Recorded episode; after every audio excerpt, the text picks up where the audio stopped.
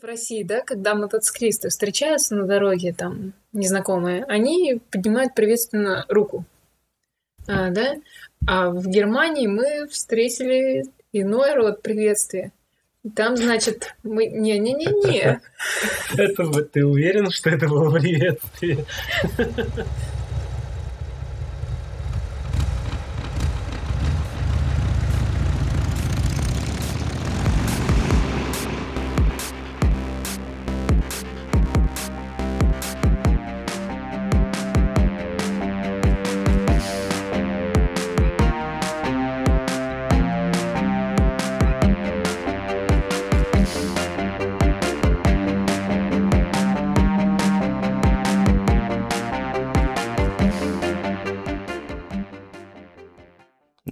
времени суток и добро пожаловать на Мотофунк подкаст-шоу о мотоциклах, путешествии и о многом прочем. С вами сегодня Совикус.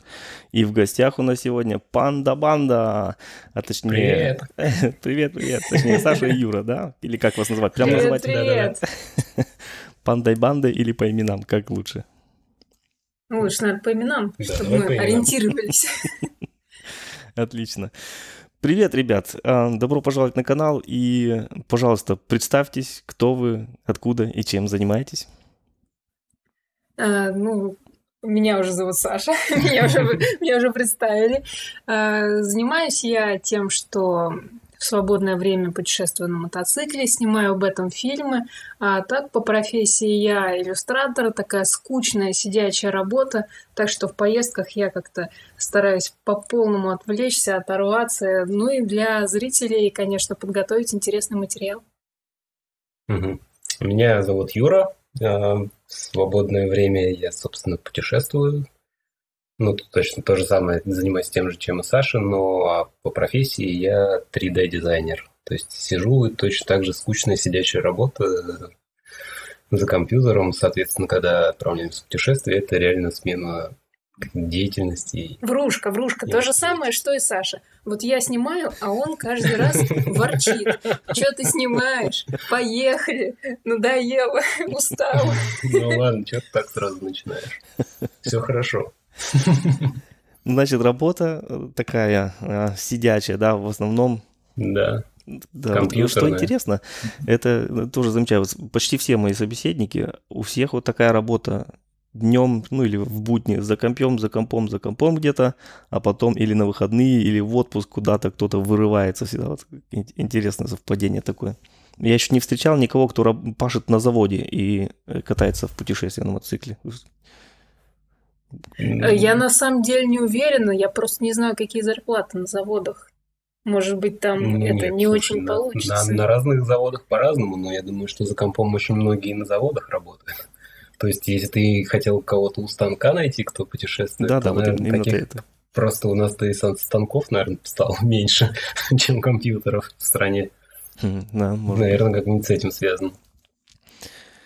Интересно. А расскажите, пожалуйста, как вы вообще к мототеме пришли? Почему мотоцикл? Почему не на автобусе, не на поезде, не на самолете путешествовать? А, странная история с этим вышла. Потому что у многих все-таки, ну, такая, скажем, стандартная ситуация, там, в детстве у папы или у дедушки был mm-hmm. мотоцикл, или там что-нибудь в деревне дали посидеть, там, ну, и запомнилось, да, захотелось. Вот, а у нас же у обоих все было как-то совсем по-другому. Мотоцикл я первый раз потрогала в 21 год, когда пошла в мотошколу. То есть раньше я их даже близко не видела. А началось все с того, что мы путешествовали на велосипедах. Очень нам это нравилось. И однажды мы э, с другом нашим задумали втроем, значит, а давайте доедем на велосипедах в Португалию до мыса Рока. Нет, Все такие, давайте. А потом стали считать, сколько на это времени понадобилось, да? Получилось полгода. Тут мы такие, нет, слушайте, ну велосипед это как-то очень долго. Да, давайте что-нибудь ну, как бы другое найдем. Надо что-то с моторчиком. Да, мы начали думать, давайте скутеры купимся. Они дешевые, не нужны права, там все вроде просто так. Потом начали тоже как бы прикидывать, сколько понадобится времени, с какой скоростью ты будешь ехать, и как-то, короче, не срасталось. Да, тоже такие, что-то нет, как-то не очень, да? Ну и так вот постепенно мы нашу планку подняли, что все-таки нужны мотоциклы. вот так оно и как-то и свершилось. И то есть втроем мы сдали на права, втроем купили три одинаковых мотоцикла, ну и, в общем-то, вот и стали путешествовать. А еще, кстати, любопытный момент, э, то есть несмотря на то, что мой папа в молодости был мотоциклистом, он гонял на Яве, э, это каким-то удивительным образом на меня почему-то не повлияло. Даже несмотря на то, что в детстве он мне рассказывал сказки про карбюратор. А, а начиналось это примерно так. Да, а начиналось примерно так. Жил-был кот в сапогах в замке. И был у кота гараж, а там мотоцикл. И вот пошел кот а мотоцикл не заводится. И думает, что-то в карбюраторе. Прям жизненная история. И дальше начиналась история про то, как кот настраивал карбюратор, что он там куда значит, крутил. Вот это сказки на ночь. Да, Но, да, да. видимо, это просто ты как бы все равно на тебя отразилось подсознательно, возможно, такие сказки слушать на ночь. Ну, не знаю, ну то есть э, не было у меня какого-то такого теплого воспоминания, вынесенного из детства о том, что ух ты, да вот мотоцикл, это же я когда-нибудь, может быть, тоже. Ну, знаешь, некоторые в детстве вот так мечтают. Mm-hmm. Почему-то вот не было, а как-то именно во взрослом возрасте уже созрелось. Ну, вроде того. Не знаю, я в детстве сидел на мотоцикле там во дворе, ну, как бы, пока я жил в Москве, там был мотоцикл какой-то. Я просто помню воспоминание такое, что именно я сидел на мотоцикле каком-то. Я не помню, что за мотоцикл, как, какая там марка. Ну, наверное, Урал какой-нибудь или что-то там обычно. Но я бы не сказал, что это прям произвело на такое впечатление, что я решил, что обязательно стану мотоциклистом. То есть я как-то жил, да, без этого, и потом просто в жизни появился мотоцикл. Ну, то есть это совпало именно, видимо, с желанием путешествовать и просто велосипед, он весьма ограничивал в перемещениях. То есть мне надо загрузиться, там куда-то доехать на поезде, потому что на педалях э, далеко не уедешь. То есть времени много надо. До того же Крыма не докрутишь, да? Да. Ну, то есть тебе очень просто много времени понадобится, и, соответственно, либо ты как-то с работой приходится не очень получается совмещать, если ты постоянно работаешь. Ну, ну да, то есть может показаться... Угу. Может ну, показаться... либо просто увольняться тогда, а потом снова искать работу, ну, когда вернулся. А, может показаться, что в наших жизнях мотоциклы появились как-то совершенно случайно, и что э, мы как-то так к ним и относимся поверхностно. Но, честно сказать, э, спустя там сколько уже, пять или там шесть сезонов за плечами, мне очень сложно представить себя без мотоцикла. То есть, вот как, как ну, ты как думаешь, он... как-то... Нет, так не пойдет.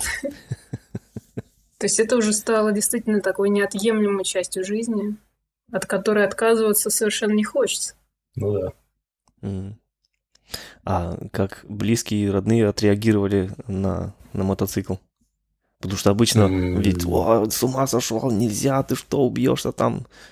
Как у вас? Ну, ну вот я про, про своих родителей не могу вспомнить, чтобы они как-то прям совсем в штыки восприняли это. Они, в принципе, не очень-то меня в чем-то ограничивали. То есть, э, возможно, они там как-то удивились этому, но никто никогда меня не пытался отговорить от того, чтобы я там что-то делал или не делал. Угу.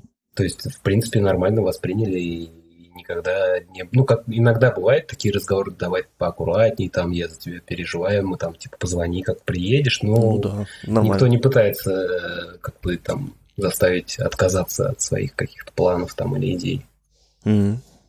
Ну, ну это значит неплохо сложилось, повезло, да. да, потому что тоже слышала у многих а, родственники прям категорически в штыки там против воспринимаются. Да, да, да, есть такое. У меня, у меня, поскольку папа мотоциклист, как я уже сказала, а, он сказал, что ну классно, я только за. Здорово.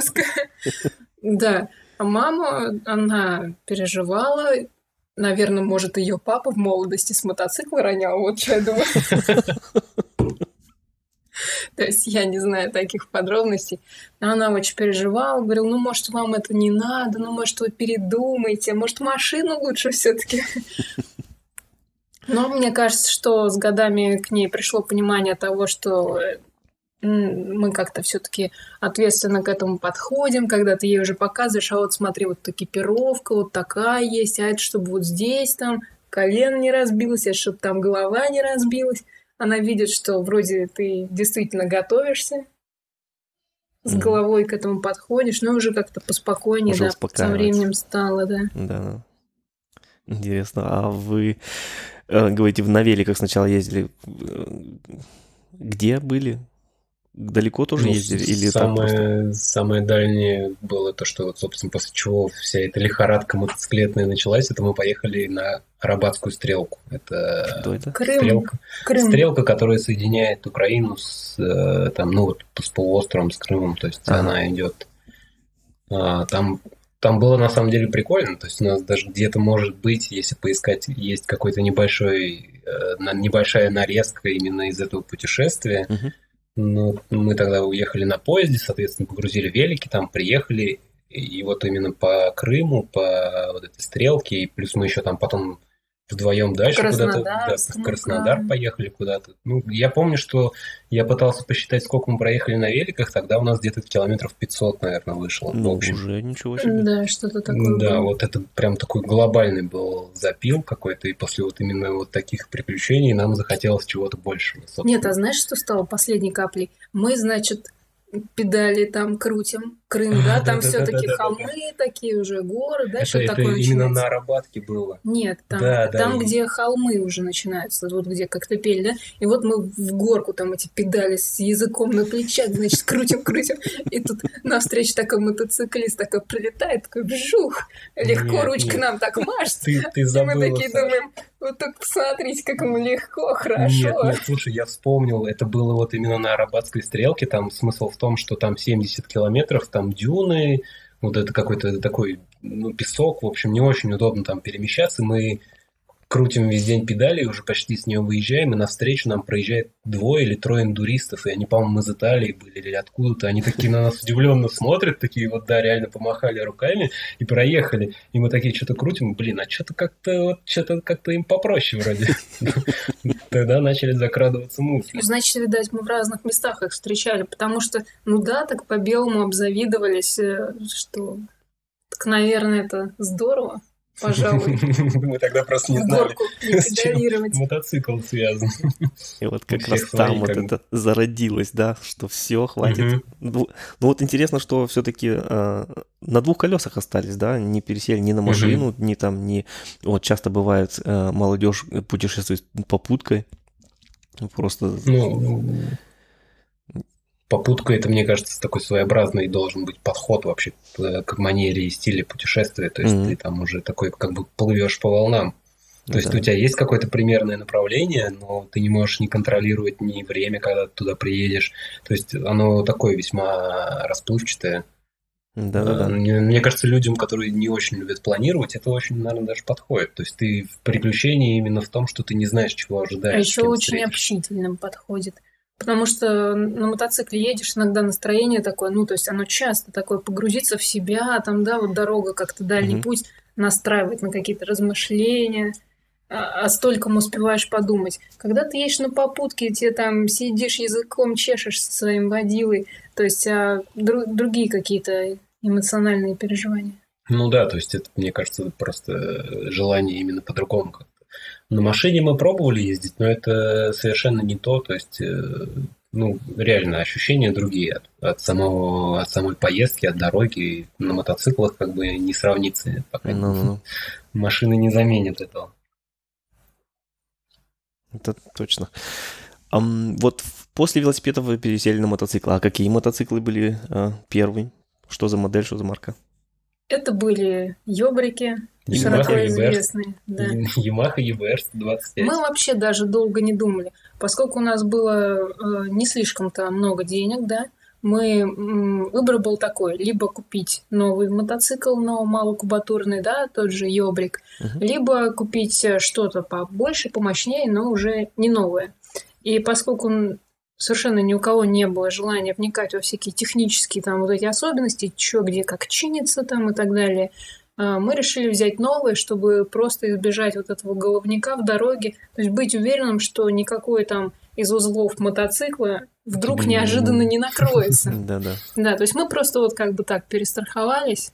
Ну, на самом деле, это было еще как бы и времени у нас поджимало, то есть мы именно хотели в этом году отправиться, ну, не знаю, как бы Йобрик сам по себе весьма очень простой. Как бы он, да, может быть, и мопедом его можно назвать, но он надежный. И, в принципе, там, если надо, то ты разберешься, даже не зная, будучи там. Mm-hmm, то есть нет да. ничего суперсложного. Плюс, если надо что-то обслужить, то там просто буквально пару раз что-нибудь открутить, там, да, не знаю, вот, снять крышку, вот и все, скажи, ты сразу... Кстати, поменять масло на ёбрике и поменять на фазере. Вот я сейчас скажем, на фазере, на, ну, вот сейчас мотоцикл, на котором я езжу, я ни разу на нем масло не меняла. Слушай, я, ну мне там- даже лезть туда страшно. Слушай, на ёбрике даже нет масляного фильтра. Там просто 900 граммов масла ты сливаешь с одной пробки, закручиваешь и обратно заливаешь 900 этих грамм несчастных, и все, все, ты едешь дальше. Да, и, и то есть в этом плане они нам подходили просто прекрасно. Мгм. Есть люди, которые любят там ковыряться в мотоцикле, там в гараже, вот проводить время, да, прям им доставляет это удовольствие. Мы, к сожалению, а может, их счастье, не из таких. Э, Мы предпочитаем больше времени проводить в дороге именно. И чем меньше в гараже, тем как для нас лучше. Поэтому всегда стараемся вот это вот избежать. Я до вашего путешествия или до вашего видео, скажем так, я о ёбриках даже ничего не слышал. Здесь в Европе этого феномена нет, так сказать. Я, я помню, как мы в Германии пытались объяснить, какой у нас мотоцикл и что нам на него надо. Мы очень долго рассказывали чуваку, потом э, вот продавцу, который в итоге потом просто на бумаге, пока мы ему не написали модель, он такой, а, YBR, ну Да-да-да. конечно, типа, что за YBR? То есть как бы у нас просто даже называется они, ну, по-другому, да, это мало сложно. Да-да-да. Ну Так вот, я только у вас потом... И потом стало интересно, я, как я уже говорил до, до этого, что посмотрел, когда на, на, чем вы там собрались ехать, думаю, нет, что далеко вы не уедете на них, это что, что- за мопеды такие непонятные вообще, 125 ку- кубов, какое путешествие по Европе, думаю, что там. А потом Ну, смотрел, кстати, когда- многие, многие так думали, да. ну вот, а потом смотрел по ходу дела и понимаешь, что так это же вообще оптимально, если ты не собираешься там, я не знаю, загружать его как осла, хотя что вы и делали, и через, через перевалы там такие валить каждый день, э, то это вполне адекватная техника. Простая, легкая, легко управляемая, вообще никаких головников, ничего нет. Это просто классно.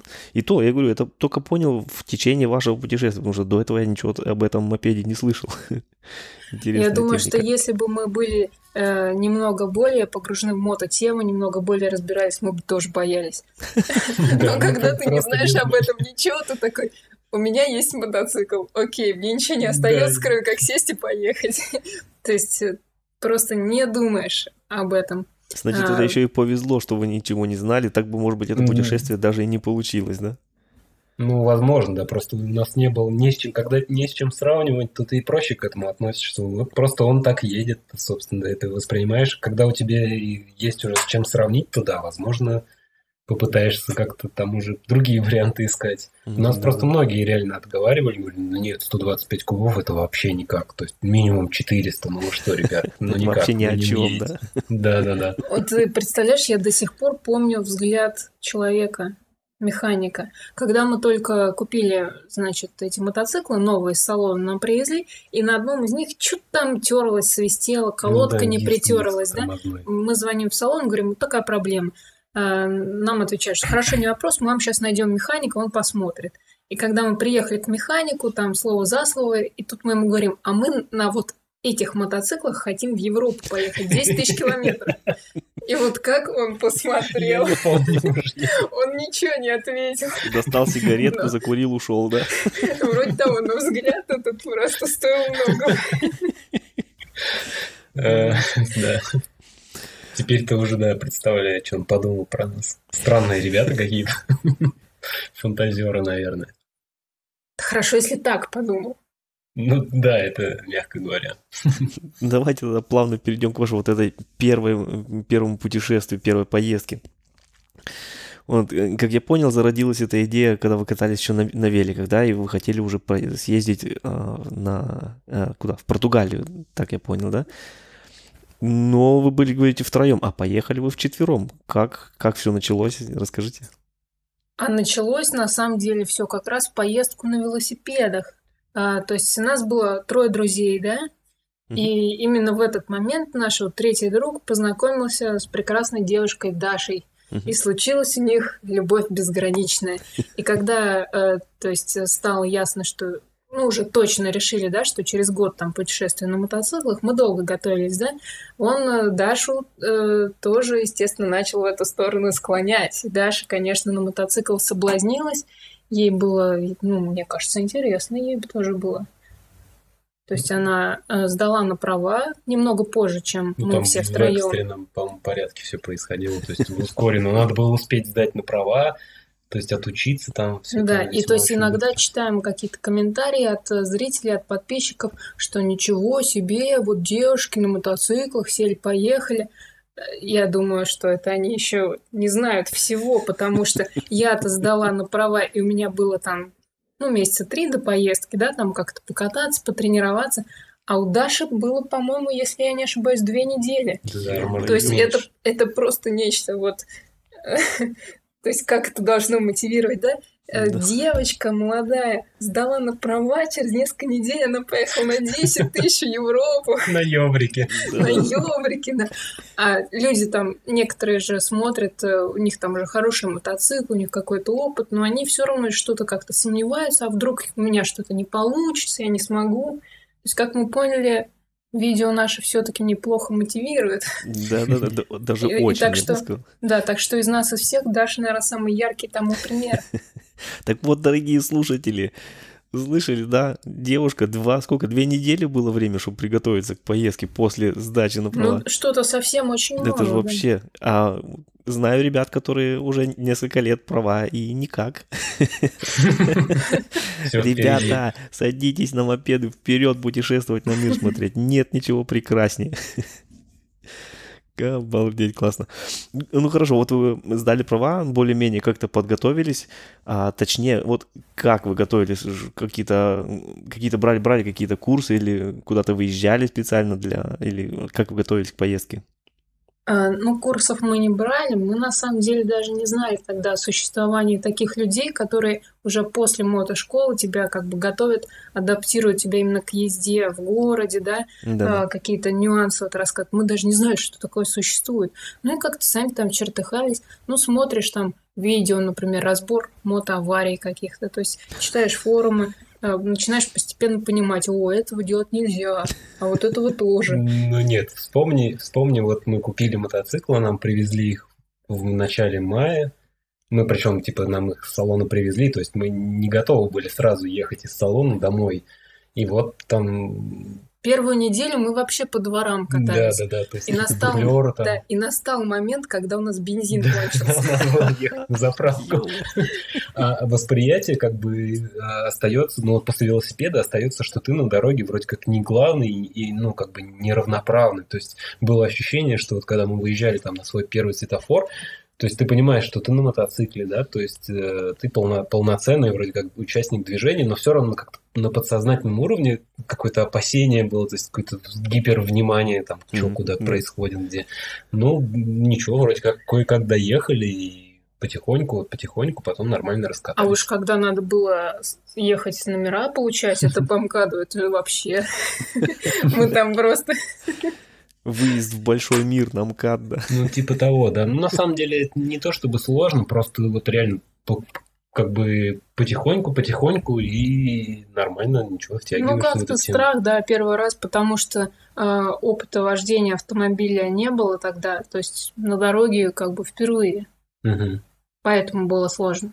Ну, ну, понятно, первый раз, конечно, все равно волнуешься, есть какие-то волнения же. Угу. Как без этого? Ну, ну, потихоньку как-то втянулись и более-менее уже нормально ездили. Ну и перебороли же свои страхи, свои волнения и дернули в такую продолжительно в такое да, путешествие. Да. Сколько вы были в дороге в первом путешествии? Пять недель. Пять недель. Обалдеть.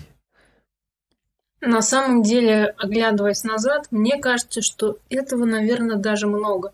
То есть, с одной стороны, здорово, ты много проедешь, ты много посмотришь, да, но э, как уже мы так по себе поняли, спустя не одно, а несколько путешествий, что наступает э, однажды та черта, переступив которую тебе становится все по барабану. Где-то ты думаешь, недели на третьей, наверное. Ну да, то есть к концу там второй, третьей недели ты думаешь, да ну водопад, ну что я там не видел? Ну что я пойду его смотреть? Или там ну, какие-то такие ну, э, типа достопримечательности, да, какие-то очень красивые вещи, там места невероятные. А у тебя уже настолько перенасыщение вот этими впечатлениями, что ты такой же, да ну. И вот это обидно.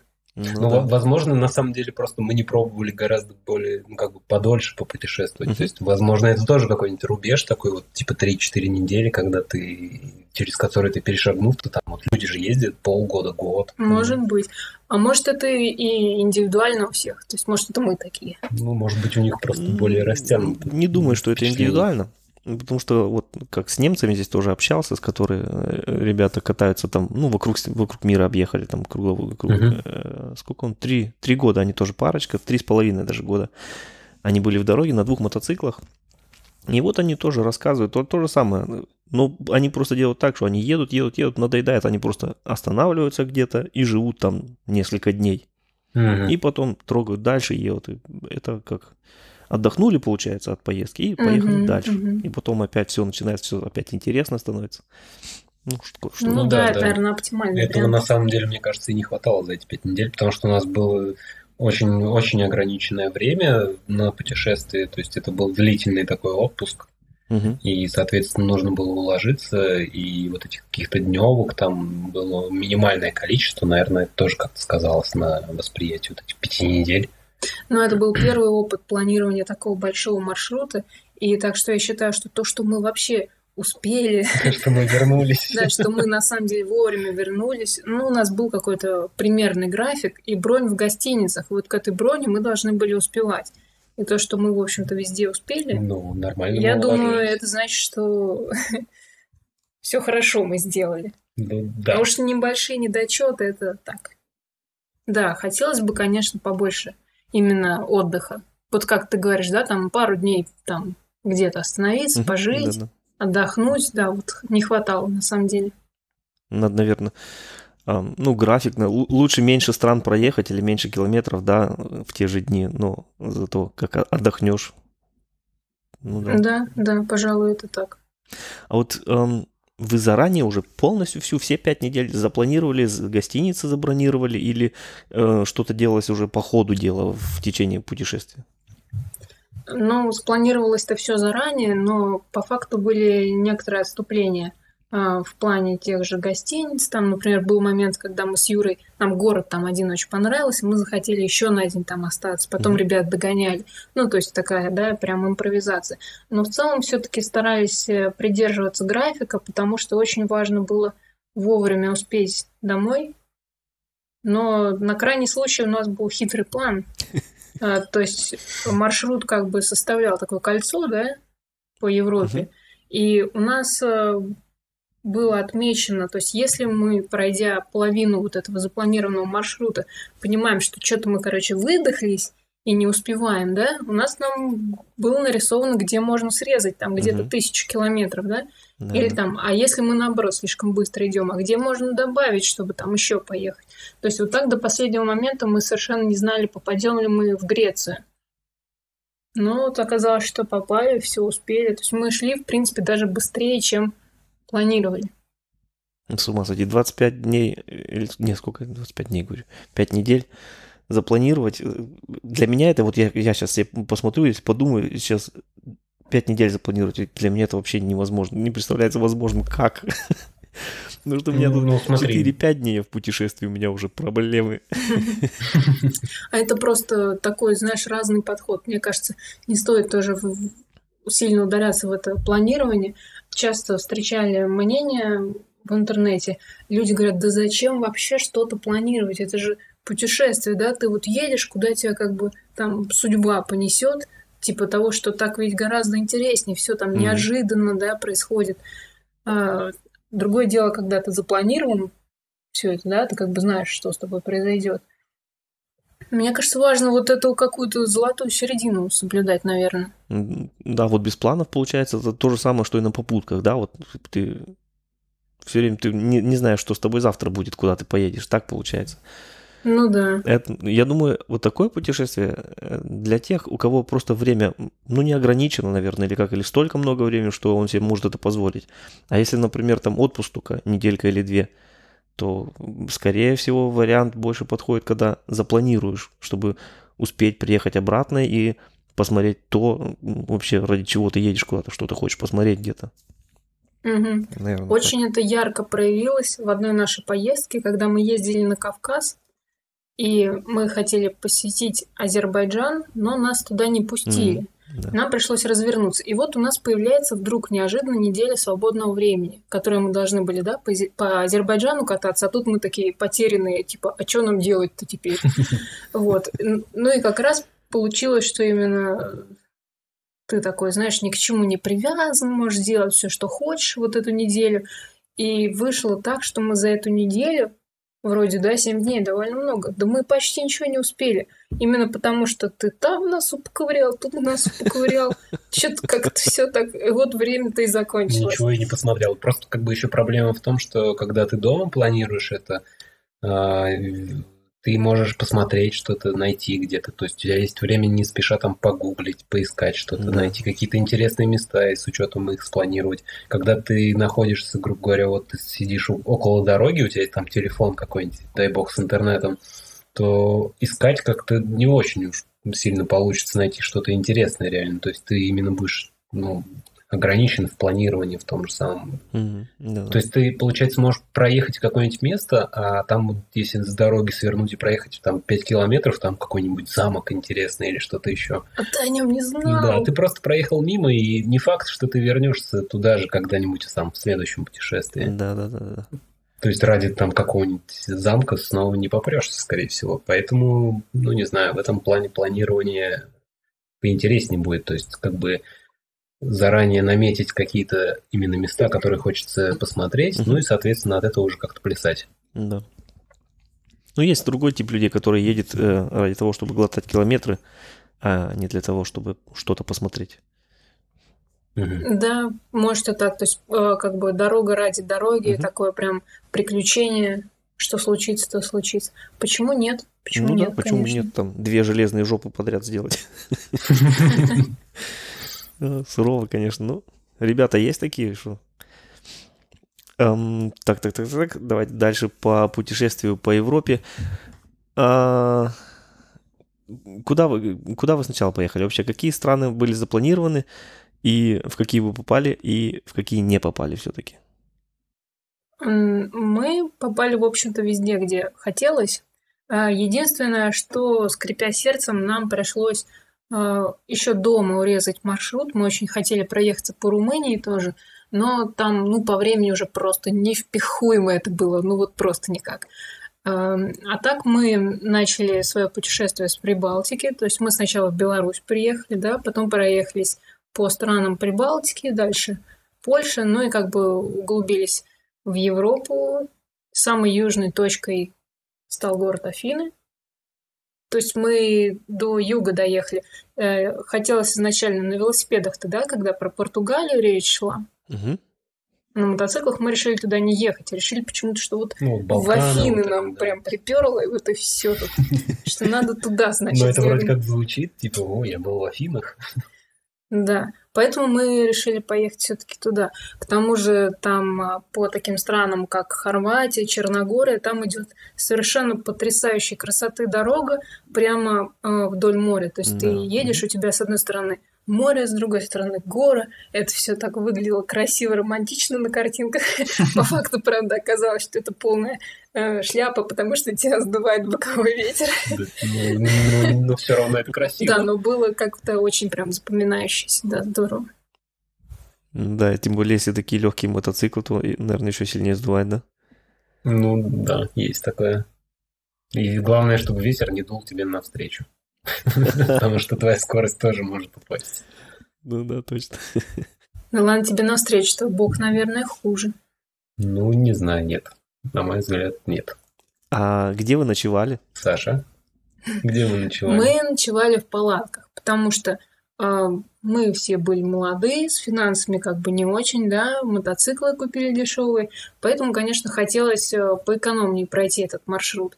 Э, Гостиницы у нас были, но редко. В основном это в тех городах, где хотелось остаться на ночь, где там можно красиво вечером да, погулять, или где прям так много всего, что хочется вот остаться, да, подольше посмотреть. Ну, это именно какие-то крупные города, то есть там либо столицы, либо ну, какие-то ну, крупные туристические центры. То есть по факту ночевок в гостиницах, в хостелах было, там, не, не помню, ну, штук 7, наверное, максимум. Я уже сейчас плохо помню, потому что все-таки времени уже много прошло. Ну да, ну да гостиница это я громко сказала, мы а, останавливались в хостелах, это Э, традиционно это как бы большая комната, где куча незнакомых людей спят вместе, да, как койко-место. Но поскольку у нас было четверо, а в хостелах всегда есть комната для четверых, то есть мы ее и снимали на четверых, и то есть никого постороннего там не было. Здорово. Вот. А так обычно в палатках у нас была с собой одна четырехместная палатка, но потом через какое-то время нам захотелось разделиться, и пришлось купить еще одну палатку. Уже в дороге. Или... Да, да, да уже прямо в дороге, да. Ну, плюс параллельно пару раз нас списывали друзья или там да, знакомые, да, которые готовы были, да, там. То есть в Праге мы останавливались у моего знакомого, который показал нам и город, и там переночевали у него mm-hmm. в Будапеште тоже, соответственно, я не помню, как мы с Виталием познакомились. Это с форума ЮБР Клаба вот. нам написал да, парень один Виталий говорит, ребята, вот вы будете проезжать, а заезжайте ко мне. Вот, ну, круто. Ну, пару, пару ночей так было. А каучсерфинг не пробовали? Э, на самом деле мы об этом думали, но как-то быстро от этой идеи отказались. По той простой причине, что э, как бы это объяснить потактичней, не обидев никого. То есть, с одной стороны, здорово, когда тебя кто-то вписывает у себя дома, да, но ты проехал весь день, ты можешь быть очень уставшим, вот настолько, что тебе просто помыться, поесть и упасть спать. А тут ты а, все-таки как-никак должен там с хозяином пообщаться, mm-hmm. да, какие-то там, ну, приличия какое-то, ну, да, ты проявить. как в гостях там, да, то есть Да, то есть если тебя там пригласят э, к столу там или куда-то, что-то, ну, то есть все-таки ты должен согласиться. Ты не можешь ему сказать, ну, вернее, я думаю, это просто не очень красиво было бы сказать, слушай, чувак, а вот, вот спать хочу прям, ну, слушай, отстань, ладно?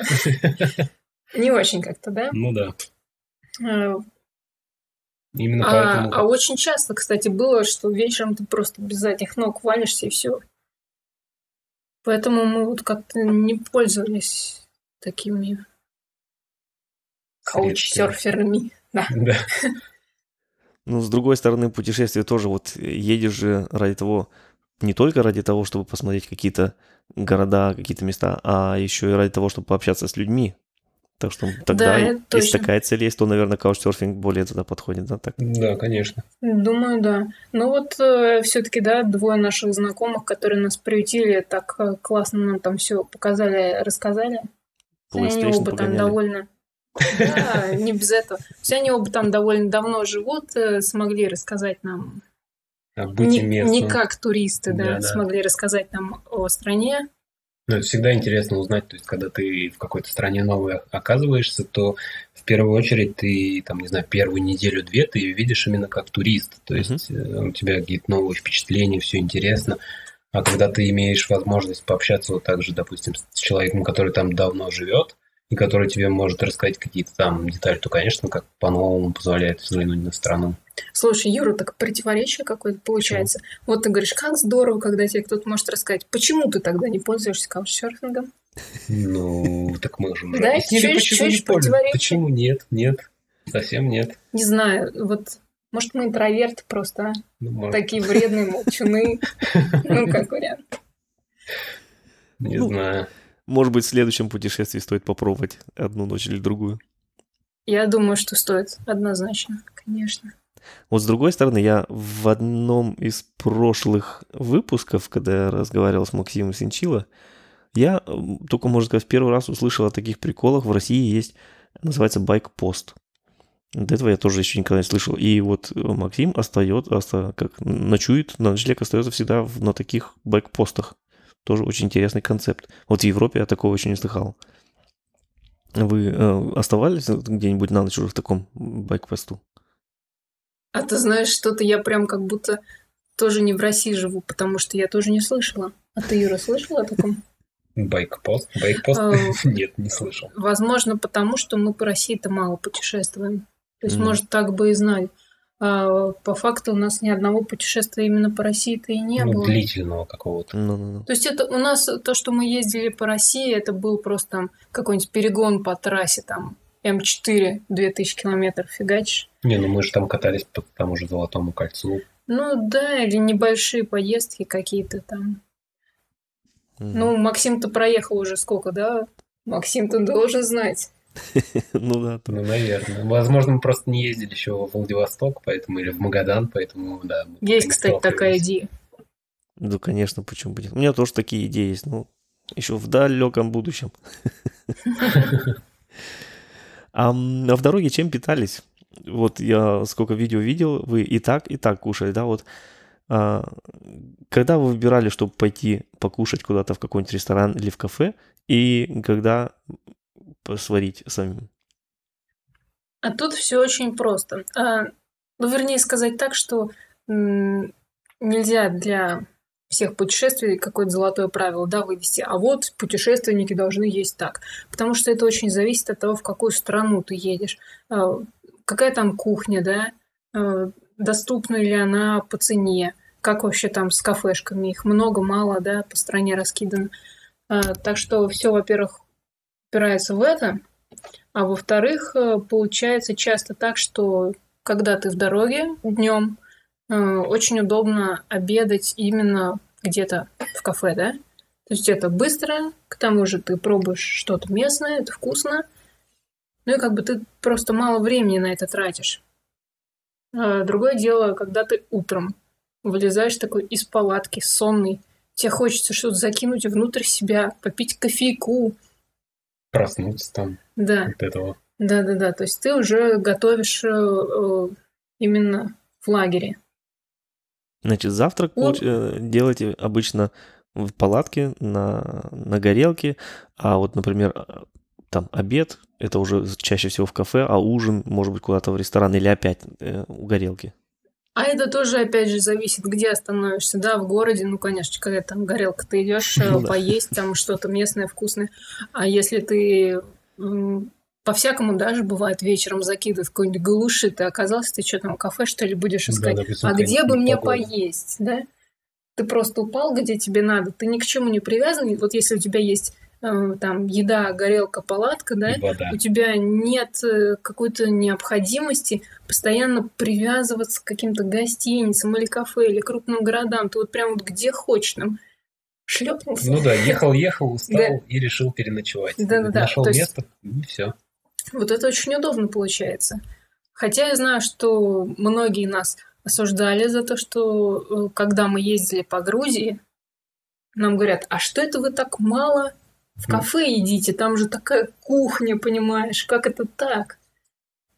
Вот как людям объяснить, что утром тебе вообще нет удовольствия сначала там час ковыряться, все это собирать, да, свои вещи, а потом еще час ехать искать, где бы ты смог поесть. Ну, это в лучшем случае, потому что ты тоже едешь, ты не знаешь, что там тебя ждет. Ты что-то нашел вроде там в навигаторе какое-нибудь кафе, а что за ним скрывается, ты слабо себе представляешь, особенно если у тебя интернета нет.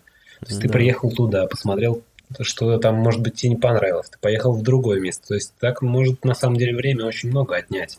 То есть если ты заранее подготовил там какой-то завтрак, ну то есть какой-то набор еды, это в принципе позволяет тебе сэкономить часть времени. Ну, опять же, если ты вечером встал где-то непонятно где, то и утром, соответственно, ты как бы не тратишь все это время, ты по- позавтракал и до обеда как бы тебе норм. А. Но на обед ты, собственно, уже либо куда-нибудь въедешь там, либо, опять же, не завися ни от кого, можешь пообедать там, где тебе захочется. То Ну, есть это по всё- ситуации все, по ситуации получается. А еду вы как много с собой брали? Вот, например, стартуя только на первый день в багаж и с собой еды брали, там крупы какие-нибудь, консервы, и потом или с- ничего не брали с собой, а покупали в дороге, как это было? Когда мы ехали в самое первое путешествие, мы брали с собой еды, ну, там, на пару дней, скажем, да? И в дороге ты ее периодически докупаешь, что тебе нужно. Но по факту оказалось, что это не очень удобный вариант. Это, наверное, самый дешевый, да, но не самый удобный вариант, потому что через какое-то время мы узнали о том, что есть специальная еда для туристов, там вот альпинисты, да, кто ходит куда-то в походы далеко. То есть это как э, люди часто путают со всякими роллтонами, там какой-то доширак, там вот это растворимая какая-нибудь О, нет, картошка. это Но вообще. это все не то. Это вот именно такая, Сублимированная еда. да, такая сочная, вкусная еда, которая, Это правда, я бы не сказал, очень... что она сочная, Ну, она просто дегидрированная. То есть Она, она не очень красиво выглядит, но Да, на вкус она хороша. Берут блюдо и из него выпаривают, там, удаляют всю влагу. То есть за, за счет этого она становится очень легкой, и, соответственно, когда ты ее обратно превращаешь в съедобный вид, ты просто добавляешь воды. Все. Так нет, нет, не в этом а, самая эта фишка интересная, потому что а, покупая отдельно там крупу, какую-нибудь гречку, да, Мгм. тебе надо ее варить. Мгм. Ты тратишь на это время. О мясе ты можешь вообще забыть, как ты его там Не, ну если ты гурман, то ты можешь с собой возить там и кухню, какую-нибудь ножи, там что-то готовить Досочку какие-нибудь раз сделать. стейки там, да, готовить. Вот. А вся вот эта вот еда для альпинистов, она готовится следующим образом. Ты просто кипятишь воду и кипяточком заливаешь. Ты, во-первых, кастрюлю не пачкаешь своей вот этой гречкой, макаронами, вот этими вот этой всей гадостью, которую потом не отмыть. Воду заливаешь прям в эти пакетики или как. Э, В тарелку. Ну, некоторые производители делают, что ты прям в пакетик заливаешь, закрываешь крышечку там, она настаивается, потом ешь. Некоторые ты должен в тарелку высыпать. Ну, то есть там по-разному бывает. Вот, и это мы через какое-то время поняли, что это оказывается очень удобно, и стали вот именно такую еду с собой брать. Значит, скорее посоветуйте такой образ, ну или вид да, питания. Ну, мом- ну, тут на любителя, потому что, не знаю, может, кому-то это понравится. Кому-то, может быть, очень важно именно какие-нибудь там вкусные блюда есть, э, ему там хочется пробовать что-то. А, Но если как-то не очень пристрастен в еде, и по факту ты просто там, допустим, хочешь поесть, и там, ну, не тратить на это какое-то время там на готовку или на поиск ингредиентов, не знаю, где-то замор... либо поиск кафе того же, там, ну, не знаю, все от этого зависит, то, в принципе, как неплохой такой вариант. То есть, по факту, получаешь блюдо, э, ну, внешне оно может быть не очень похоже на то, что, что там написано, потому что это все-таки как перемалывается там за счет того, что оно сухим становится, но по факту, по, по калорийности, по той же, это, в принципе, полноценная еда. Смотри, давай я вот так, чтобы все э, нас слушающие люди э, поняли просто какой рацион, да, что это из себя представляет. Вот утром. Давай, как мы обычно едим? Кофеек растворимый, три в одном. Дальше два блюда на выбор. Либо это сублимированный омлет, это просто такой желтый порошок. Ты его разводишь, получается что-то типа такой яичной каши. Ну, то есть сытно, то есть как яйца, только выглядит противно, да? Ну, почему противно? Нормально выглядит. Ну, странно, мягко Ну, говоря. странно, выглядит. но это не противно. Вот. э, Либо второе блюдо это овсянка.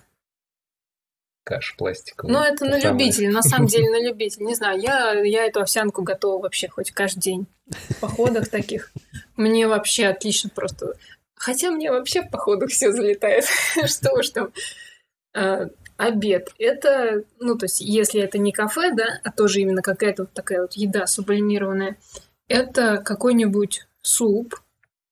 Например, там бывают борщи или там что-то типа картофельная какая-нибудь похлебка с мясом. Это тоже похоже на кашу, только более жидкую, в которой плавают кусочки мяса, кусочки каких-то овощей. Ну да. Ну, главное не смотреть просто, как это выглядит. На вкус это и будет соответствовать тому же борщу, тому Ну, же не всегда. Нет, ну, не почти стоит, всегда. не стоит ожидать, что это будет, как твоя мама Ну, готовит. понятно, что как твоя мама никто не приготовит. То есть, Как дома Э, не это- получится, да. да, но по факту это будет более-менее, ну, как бы, более чем съедобно. То есть, ну, не знаю, надо просто попробовать всем. На ужин тоже какое-то блюдо, например, я очень люблю, э, ненавидела раньше гречку, а вот в сублимированном виде обожаю гречка с каким-нибудь мясом, там, с курицей, например. Там даже не, не кусок курицы, да, это просто куриные волокна, такие как бы разметанные по твоей гречке.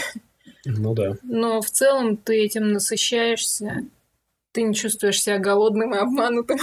Не, ну по калориям ты как бы по, по составу ты не теряешь. Ну, ты- это то же самое, просто выглядит не так, как ты готовишь дома. Ну Всё. да, это- Вот, собственно, вся разница. То есть, по факту, просто надо понимать, что такое процесс сублимации. Это именно просто вся пища, она тяжелая именно за счет того, что в ней много воды. Да-да. Соответственно, когда люди ходят в горы, им нужно облегчить свой груз. И они вот такой придумали метод, как сублимация. Есть более дорогие варианты, есть более дешевые. Европейский производитель, там цена ну, для российского человека какая-то уже космическая, например, на один прием, один прием пищи будет стоить, ну, там, на одного человека 600 рублей, например. Сколько это ну, в да, долларах? Нет. Ну, это 10 Евро 10, долларов. да, получается? Ну, типа ну где-то, да. да. А если ты покупаешь э, такую еду российского производителя, то это будет стоить тебе где-то 100 рублей за прием пищи. То есть это уже... Ну, там полтора. Шесть раз меньше. Чуть меньше двух долларов. Mm. То есть вот так. Но я Такая думаю, что и вкусовые качества, вкусовые качества тоже, я думаю, там должны отличаться. Ну, это надо пробовать, надо смотреть и изучать. И эта пища такая специально для альпинистов, это значит, можно в каком-то спецмагазине где-то найти, или где это можно купить, обычно, или где-то в интернете? Да, обычно это продается в туристических магазинах, а, там, где вот все для походников, да, какие-нибудь рюкзаки, ледорубы, там вот это вот все, да, где есть. А, или же есть интернет-магазины, которые тоже этим торгуют. Называется, еще раз повторю, сублимированная еда там. Бывает ну, отдельно как... продается по ингредиентам, например, сублимированное мясо отдельно, там сублимированное еще что-нибудь отдельно. А бывает, когда это прям вот блюдом таким намешан и продается уже вот подобным образом.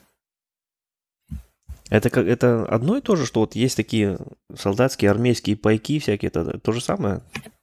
Ну, по-моему, сухпайок это немного другое. То есть там, я, если честно, затрудняюсь еще сказать, насколько это похоже на то, что у них.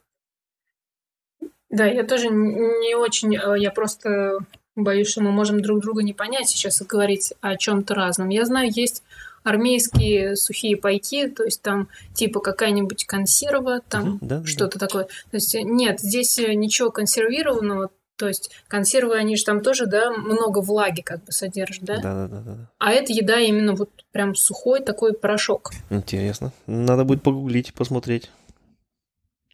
Тоже это ни разу таким не интересовался, не, даже не видел ни у кого, никто не такого еще не, не говорил, не рассказывал. Прикольно. Да, очень странно, но почему-то именно в сфере мототуризма это вот не развито. Ну, хотя как, самое то подходит, если ты тем более катаешь где-то с палаткой, останавливаешься на ночь. Как раз самое то. Да, да, да. Интересно, здорово. Я недавно читала статью одного мотоциклиста. Он вообще занимается мотокроссом, но пишет всякие умные статьи на разные темы. И что я у него читаю? Если вы, значит, на мотоцикле, в дальнике, то вы должны хорошо питаться, ну, чтобы там силы, да, поддерживать и все такое. Дальше читаю, как он предлагает питаться. Ну, на ужин отварная говядина, на, завтрак там вареное яйцо. Ты думаешь, господи, да где же это яйцо тут мне утром взять? Это заехал в деревню, завалил какую-нибудь овцу там, наворовал яиц. Ну, то есть не знаю, как он вообще себе это прям представляет. Может быть, у него холодильник с собой есть, и он возит да, да. там. Может. Ну, кто его знает. Может, там автобус поддержки едет. Или около супермаркета ночует, да, тоже да, вариант. тоже вариант. Ну. А как часто вы делаете паузу, когда вот в дороге? Ты имеешь в виду в течение дня, вот просто отдых? Да, вот вообще отдыхать. И вот едете, едете, например, 50 километров проехали, там остановиться, покурить, ноги размять, или 400 километров проехали. Ну, мы даже, получается, что не по километрам, а по времени останавливаемся. Угу. Раз, может быть, я не знаю, в два часа. Наверное, даже в час, может быть. Нет, не в час, точно не в час. Ну, может, полтора-два часа. Потому что, то есть, э, если дорога плохая, да, то ты там за два часа проедешь мало, если дорога хорошая, то за два часа проедешь много. Ну да. Поэтому mm. нет смысла как бы километрами мерить. Это вот насколько пятая точка именно успеет, я устать. Ну и просто там как-то спина, там размяться, да. А, внимание тоже постепенно как-то рассеивается. Ты таким валенком уже себя ощущаешь. Хочется как-то походить, погулять, подышать. Ну да, где-то раз, мне кажется, в два часа. Где тяжелее ехать, э, по равнинам или по горам? Где больше устаешь? По горам, я думаю, конечно. Потому что постоянное сосредоточение внимания, все вот эти серпантины, то есть ты как бы всегда должен быть на чеку. Когда по прямой ты просто устаешь от безделья. Наверное. Да, от скуки. То есть ты просто ручку такой и едешь, чуть ли не засыпая. Как бы, ну, это может э, наскучить. То есть если ты первый день в путешествии, да, только выехал, да тебе любая дорога вкатит, ты такой радостный, ты же в отпуск едешь, у тебя путешествие настоящее. А вот когда ты уже там пять недель, да, прокатался, и тут у тебя две тысячи километров по прямой вообще без поворотов, где ничего не происходит, это уже так как-то, ну, так себе. Тоже устаешь, да, от таких дорог. Ну, плюс, плюс, наверное, да, возможно, ты прав, то, что мы, когда на Йобриках ездили, там пятая точка быстрее устает за счет того, что комфорта не так много. Ну да. А на файзерах сейчас, да, наверное, уже как ты можешь гораздо больше проехать. Не, не, то, не только за счет там скорости, то, что ты можешь нам набрать скорость, а именно за счет того, что тебе комфортнее ехать.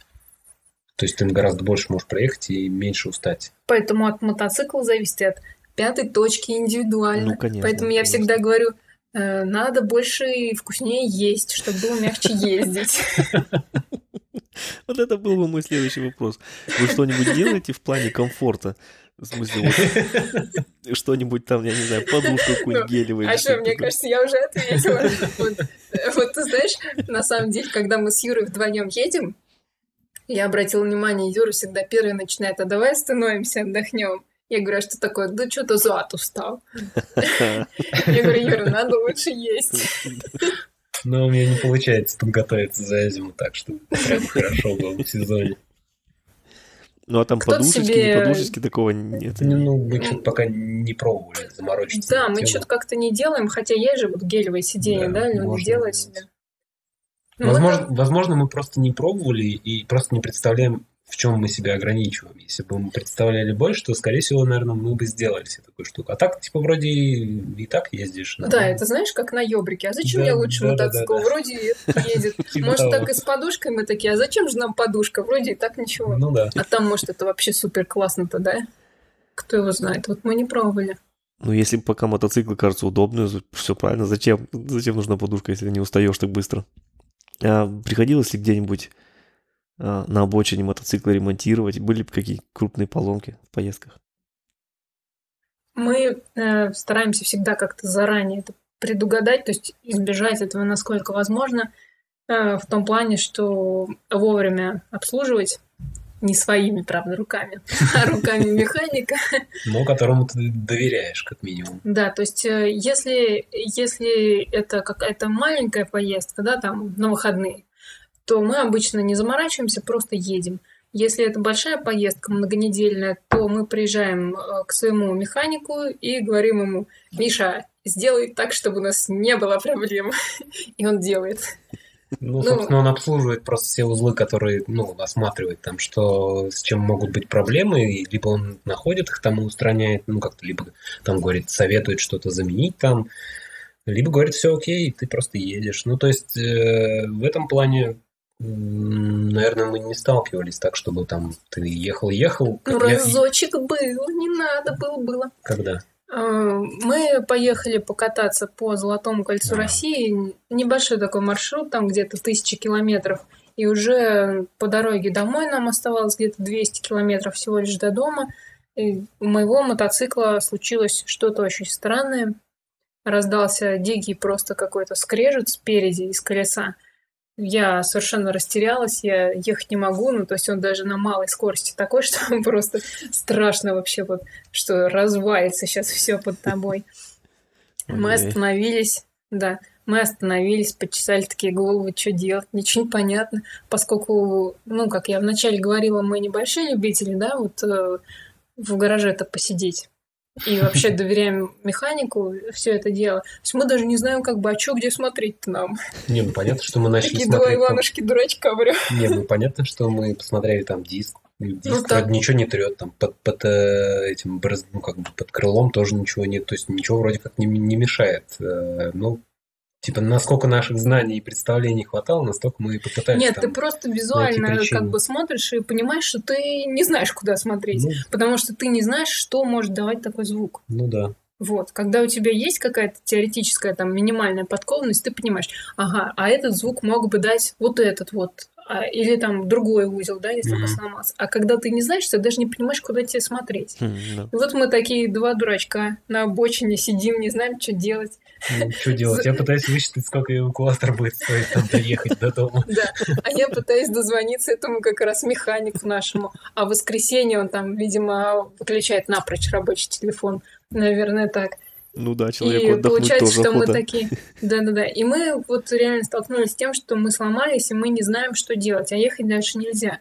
Э, ну, то есть в дальней поездке это такая неприятная очень перспектива, но, в принципе, довольно ожидаемая. Да не, ну ты всегда понимаешь, что ты делаешь. Ты просто попадаешь на деньги. Вопрос в том, на какие. Если ты представляешь, как починить, то тогда ты можешь починить. Если нет, то тогда да. Ты ну, в общем, повезло нам в том, что проезжал мимо мотоцикл, а мы причем в такой какой-то глуши да, непонятной есть... были.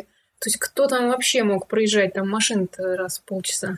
Э, проезжает мотоцикл, там, значит, два парня на нем едут. Один из них оказывается механиком авто, по-моему. Ну, все-таки, да, уже неплохо. А он еще и мотоциклист при этом. Как да, ну, то есть... ну там, там подергал, сям подергал, говорит, слушайте, да что-то я не вижу, говорит, у вас проблем-то никакой. Может, там с БС что-то. Говорит, ну-ка проедьтесь-ка еще, покажите, я послушаю. Заводим мотоцикл, едем, а ничего не скрипит. Тут аж как-то стыдно становится, думаешь, человека остановил, тут полчаса ему мозг канифолил, что типа помоги, да помоги, а, а проблем как бы и нет. Ну, так вот как-то с шутками, прибаутками расстались, доехали до дома, подумали, ну, мало ли там... Бывает. Бывает, да. Заглючило где-то как, что-то. Как говорит механик, хороший стук, он всегда где-нибудь вылезет. То есть, ну, типа, пропал, значит, не пришло еще. Да, то есть он просто пропал, вот этот вот жуткий скрежет. И больше никогда не появлялся. Так, так и не выяснили. Совсем другой... Нет, Нет, совсем другое дело, что в следующей поездке выяснилось, что у меня там руль куда-то люфтит, куда-то проваливается. Что-то там... В общем, дело оказалось в том, что подшипник э, просто раскрошился на куски. Вот. Вовремя я поняла, у меня начал проваливаться передний тормоз, то есть я его нажимаю, да, пол рычага, а не реагирует, тор... ну, мотоцикл не тормозит. То есть э, образовался вот люфт в тормозной системе, это я все просто... в той же поездке или это уже в другое? Это уже была другая поездка. Я просто поехала покататься там, ну, на выходные, да, немножко, тоже недалеко. Но я как бы вовремя поняла, что надо мне ноги в руки и, в общем-то, ехать в Москву, потому что это может плохо закончиться, да, ну, то есть я не могу эффективно тормозить. Ну да, это без тормозов никак. Да, главное, звоню механику, говорю, Миша, у меня тут тормоз проваливается. Мне ехать-то так можно? Он говорит, можно, но ко мне. Вот, ну, как-то на то мы порешили, да. Ну, то есть, Это, наверное, была такая самая вот противная такая поломка, когда ты просто не знаешь, что делать. Ну да, то есть по факту вот именно в дальниках когда ты как-то уже готовишься и понимаешь, сколько ты там проедешь, и более ответственно к этому относишься, то получается, ну, избежать этого всего. Если заранее там э, найти список того, что нужно подготовить и там проверить, и просто быть готовым, то есть не так, что типа сел и поехал, там 10 тысяч проехал, mm-hmm. не готовясь. Да-да. Ну, то есть стоит уделить этому времени, либо там самому это делать, либо, соответственно, в сервисе, ну, вот как-то так. Иными словами, мы стараемся все это предотвратить, и да. авось пронесет. Но, честно говоря, э, я думаю, что ничего страшного, если ты ломаешься где-то в цивилизованных местах, да. Другое дело, если ты ломаешься по пути в Магадан. То есть надо все-таки понимать, э, куда ты едешь, и э, в нашем случае, я думаю, мы рано или поздно просто вынуждены будем как-никак, ну, а проштудировать какие-то основные все-таки ремонтные навыки. Да, да, свои да. прокачать, да. Зависит же от направления, от места, где вы будете, и от длительности вообще всего путешествия. Ну, например, если все путешествие там ну, 12 тысяч, скажем, ну, это как раз э, интервал там проверки, инспекции, дела какой-то ТО. А если пробег там за 100 тысяч километров, то хоть как придется что-то с мотоциклом делать, где-то ну, искать ну, да, конечно, какого-то да. человека или самому делать. Ну вот, как э, Максим Синчил-то рассказывал, да, в твоем подкасте, что там освоил просто все да, уже. Да. По полной программе, чуть ли там не двигатель на обочине перебирает на коленке. Ну, в его случае это, конечно, оправдано, безусловно. То есть это нужно. Ну, да. я, я совершенно не отрицаю того, что нужно быть технически подкованным и уметь отре, а, отремонтировать свой мотоцикл. Другое дело, что я ленюсь этому научиться. Ну вот как-то так пока, да. Значит, в технике у вас, ну, как навыков такого в ремонте нету. И в большие, в вашем, как продолжительных путешествиях, что в Грузию, что э, в Европу поломок таких не было никаких. Ну, ну хорошо. Видимо, да, мы просто не сталкивались. Э, и, ну, то есть то, с чем мы сталкивались, то мы знаем. То, с чем мы еще не знакомы, видимо, просто нам пока не пришло время познакомиться. А ну, в больших путешествиях поломок не было, кстати, совсем.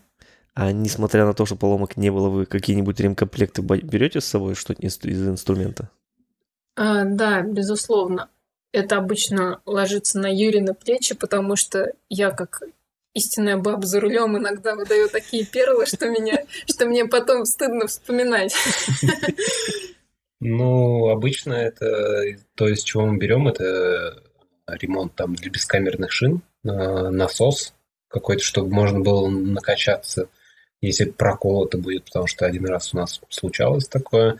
Ну, плюс набор ключей, которые могут понадобиться там, если, ну, надо заранее посмотреть, какие именно ключи тебе пригодятся там, Именно для твоего да, мотоцикла. Что, чтобы не вести с собой лишнего. То есть, да, там, да. допустим, что тебе нужно, чтобы снять колесо, что тебе нужно, чтобы, не знаю, там разобрать какие-то там, узлы, там, не знаю, бак снять, ну, что-то, какие-то узлы потянуть. разбирать. Да, то есть нужно заранее все это посмотреть, подготовить и лишнего просто с собой не вести. То есть это набор ключей, какой-то там ремонт колеса, насос, я не знаю, что там еще может пригодиться. Какие-то там, не знаю, скотч тот же самый, там какой-нибудь армированный, какие-нибудь холодные сварки. Ну, то есть что-то, чтобы как-то ну, как минимум, починиться до того состояния, чтобы доехать куда-нибудь, где будет более там, вменяемый какой-нибудь ремонт, там, не знаю, если там раму подварить надо будет или что-то еще там. То есть вот такого плана у нас. А тот же Макс бы сказал, надо брать динамометрический ключ, а еще чтобы клапана регулировать, а еще это, а еще то, потому что он умеет, а ты не умеешь. И дело в том, что надо брать как раз то, чем ты э, сумеешь воспользоваться. Ну, это, наверное, То есть, логично, вот, но, но с другой вот стороны... в этом плане не брать лишнего, а вдруг пригодится. Бери именно то, чем ты умеешь пользоваться, и точно знаешь, где ты собираешься это применить. Ну, наверное. Наверное, так, да. Ну, то есть, не знаю, ты так говоришь, подрегулировать Просто... клапана, то есть, ну, не, это не я... Нет, ну, я имею в виду, что более опытный в этом вопросе человек, наверное, у него какой-то совсем другой перечень инструментов. Это все, опять же, зависит в то, в какой ты по времени отправляешься. То есть, если ты отправляешься на те же 10 тысяч, то там тебе вряд ли придется регулировать клапана. Ты как минимум их заранее подрегулируешь, а не так, чтобы где-то там... Плюс, учитывая, на каком мотоцикле ты едешь, если на ёбрике настроить клапана там или что-то сделать, это буквально там хоп-хоп и готово. Ну, то есть тебе не нужно там пол мотоцикла для этого разбирать. На фазере ты уже подумаешь о том, тебе заранее их настроить, или ты готов там на трассе где-нибудь это делать. То есть это, опять же, тоже надо учитывать. То есть насколько ты едешь, как далеко там, на какой технике ты отправляешься.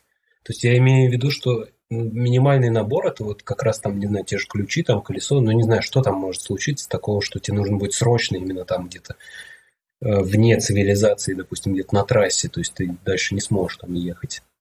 Вот я именно такое имел в виду. Если что-то более серьезное, то ты всегда сможешь там, не знаю, добраться до сервиса, и там тебе уже что-нибудь нашаманят. Вот да, скотч да. надо брать, это я точно знаю. Скотч, я же говорю, армированный скотч. Чего только нельзя скотчем починить. Я тоже всегда говорю, есть универсальный инструмент. Это две штуки. Это ВД-40 и скотч. Угу. Да. Больше ничего да. не надо. Точно, точно. Ну, что-то вроде того. То есть, когда, да, вот такие, какие-то такие инструменты мы, собственно, и берем с собой. А общий вес багажа примерно сколько вы берете с собой? Мотоциклы это выдерживают? Ой, я сейчас даже скажу.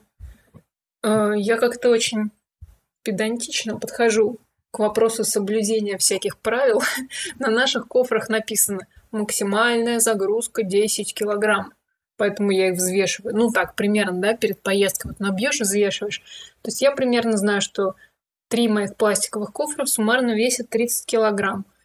А сзади на месте пассажира едет еще такой роллбэк, такая сумка в виде сосиски. Да-да. Ну, сколько она там может весить? Ну, предположим, ну, еще 5-10, да? Да, максимум, да. То есть получается где-то, ну, максимум, наверное, 40. Ну да. Да, сверху ну, навешиваешь. Ну да. Ну, ну, то есть там, по сути же, много объемных вещей, а какие-то тяжелые, они просто как бы вот по весу, если смотреть, то где-то примерно в этом диапазоне получается. Ёбрики не сильно э, мучились, потому что когда я смотрел видео, казалось, что они бедненькие, как как Ишаков их нагрузили. А, ну, ну нет, это ты вот сейчас говорил, ты сейчас говорил про фазера, про ёбрики, я не, вот не вообще, помню, сколько там. про то и про то. А, про ёбрики, ну, ну, они мучились, конечно, куда им деваться. Ну, в ёбрики поменьше влезал-то на самом деле, потому что кофры были не пластиковые, а текстильные, они по объему меньше, и э, по центру стояла уже не две сумки, а всего лишь одна. Не, ну, конечно, они там на пределе работали по факту. То есть ты Особенно мог... если в горочку, да. у, там вообще думаешь, как бы обратно до меня сейчас не покатиться. Зато с горы потом веселее. Ну, Это да. точно, там столько радости было, когда с горочки едешь. А когда ты его разгрузишь еще и там, не знаю, по городу прокатишься. О, ракета вообще, да. Да вообще просто космический становился. Да, это точно. На самом деле, вот на Ёбрике с большим интересом бы я сейчас посидела. Ну, тебя бы ждали такие своеобразные впечатления. Ты думал, что это за велосипед. Ну, вот мне интересно, понимаешь? На самом деле, я просто вот замечал такую штуку, что когда ты едешь быстро, то это какой-то по-другому воспринимаешь вот именно саму дорогу, восприятие какого путешествия. То есть, если ты едешь на ёбрике, у тебя скорость гораздо меньше средняя, то есть какая-то даже ты как будто больше успеваешь замечать, больше подумать. Ну, то есть на мой взгляд, это как-то вот влияет, чем когда ты по М4 пилишь под 160, там, допустим, целый день. Ты особо ты не успеваешь ничего там заметить, ты просто вот сосредоточен на дороге, у тебя восприятие сужается до какой-то точки, и ты просто маневрируешь и пилишь. Когда ты едешь на ёбрике на том же, то твоя скорость там, ну, 80-90. Ты особо не торопишься никуда. Ну, ты догнал какую-нибудь фуру и едешь там за ней, либо пытаешься ее обогнать. Ну, в принципе, можешь по сторонам там поглядеть, то есть как-то у тебя по-другому именно восприятие дороги происходит. Созерцаешь. Да, больше, да? больше, больше смотришь, больше думаешь, ну, как-то вот так. Иногда слишком много думаешь, да? Иногда, да. Иногда просто на перегонки гоняешь с какой-нибудь фуры, типа пытаясь ее обогнать в горку. Поэтому, да, вот я тоже так всегда говорю, что мне лично не понять спортоводов. Вот на спорте интересно ездить быстро да, они сделаны для скорости спортивные мотоциклы. Uh-huh. А мне нравится вот посмотреть, поглазеть по сторонам. Поэтому для меня спорт это вообще не вариант. И вот на спорте надо ехать быстро, а если едешь быстро, у тебя по сторонам просто каша какая-то, ничего не да, видишь. Да, ты просто не успеваешь посмотреть, ну. что там происходит. Да-да. А, можете по, по, по странам, почти, почти всю Европу уже объехали, не могли бы что-нибудь по странам сказать, какие там, в какой стране особенности встречали, что вообще такое, что поразительное, что, не знаю, как, что впечатления какие остались от Европы? На самом деле, э, очень странное ощущение я испытала, когда э, мы приезжали в какие-то места, широко известные, да, всемирно, э, там в Афинах, да, вот Акрополь, которые там на учебниках истории печатают да, в шестом да. классе. Ну, то есть какие-то места, которые ты там на картинках, да, все время видишь, живя где-то у себя далеко дома. Ты приезжаешь и понимаешь, что а, ну что-то совсем не так, как на картинке. Потому что... Серьезно? Потому что там такое столпотворение народу, О, да. там какие-то строительные леса, какие-то горы мусора. Ну, естественно, что тебе в объектив э, фотографа не покажет, да? Для красивой картинки. Да-да. А, но ты понимаешь, что ну надо же, насколько вот оно отличается, это место. Что там еще, кроме Афин-то нас впечатлило? Не могу вспомнить. Ну, вы в Риме были? Э, нет, нет, в Рим мы не, не заезжали. То нет, есть просто да. все-таки, ну, насколько же по-другому это выглядит? Ты едешь, и ты как-то представляешь себе, а там будет вот так и вот так, а там вообще ну, не просто, так. Просто стоит учитывать, что когда вы видите картинку какого-нибудь какой-нибудь достопримечательности в интернете, то это просто сделано фотографом, который встал рано утром, пошел, когда никого нигде нет, э, нашел хороший свет, там дождался его, сфотографировал, получилась какая-нибудь прикольная площадь, где там все красиво, интересно, какой-нибудь замок. Когда ты приезжаешь по факту туда, то, скорее всего, это будет, там, не знаю, толпа туристов, какая-нибудь жара, ну, и, ну как бы... Нет, а, а или вот еще, например, в Праге Карлов мост, по-моему, называется, mm-hmm. да, известный mm-hmm. такой.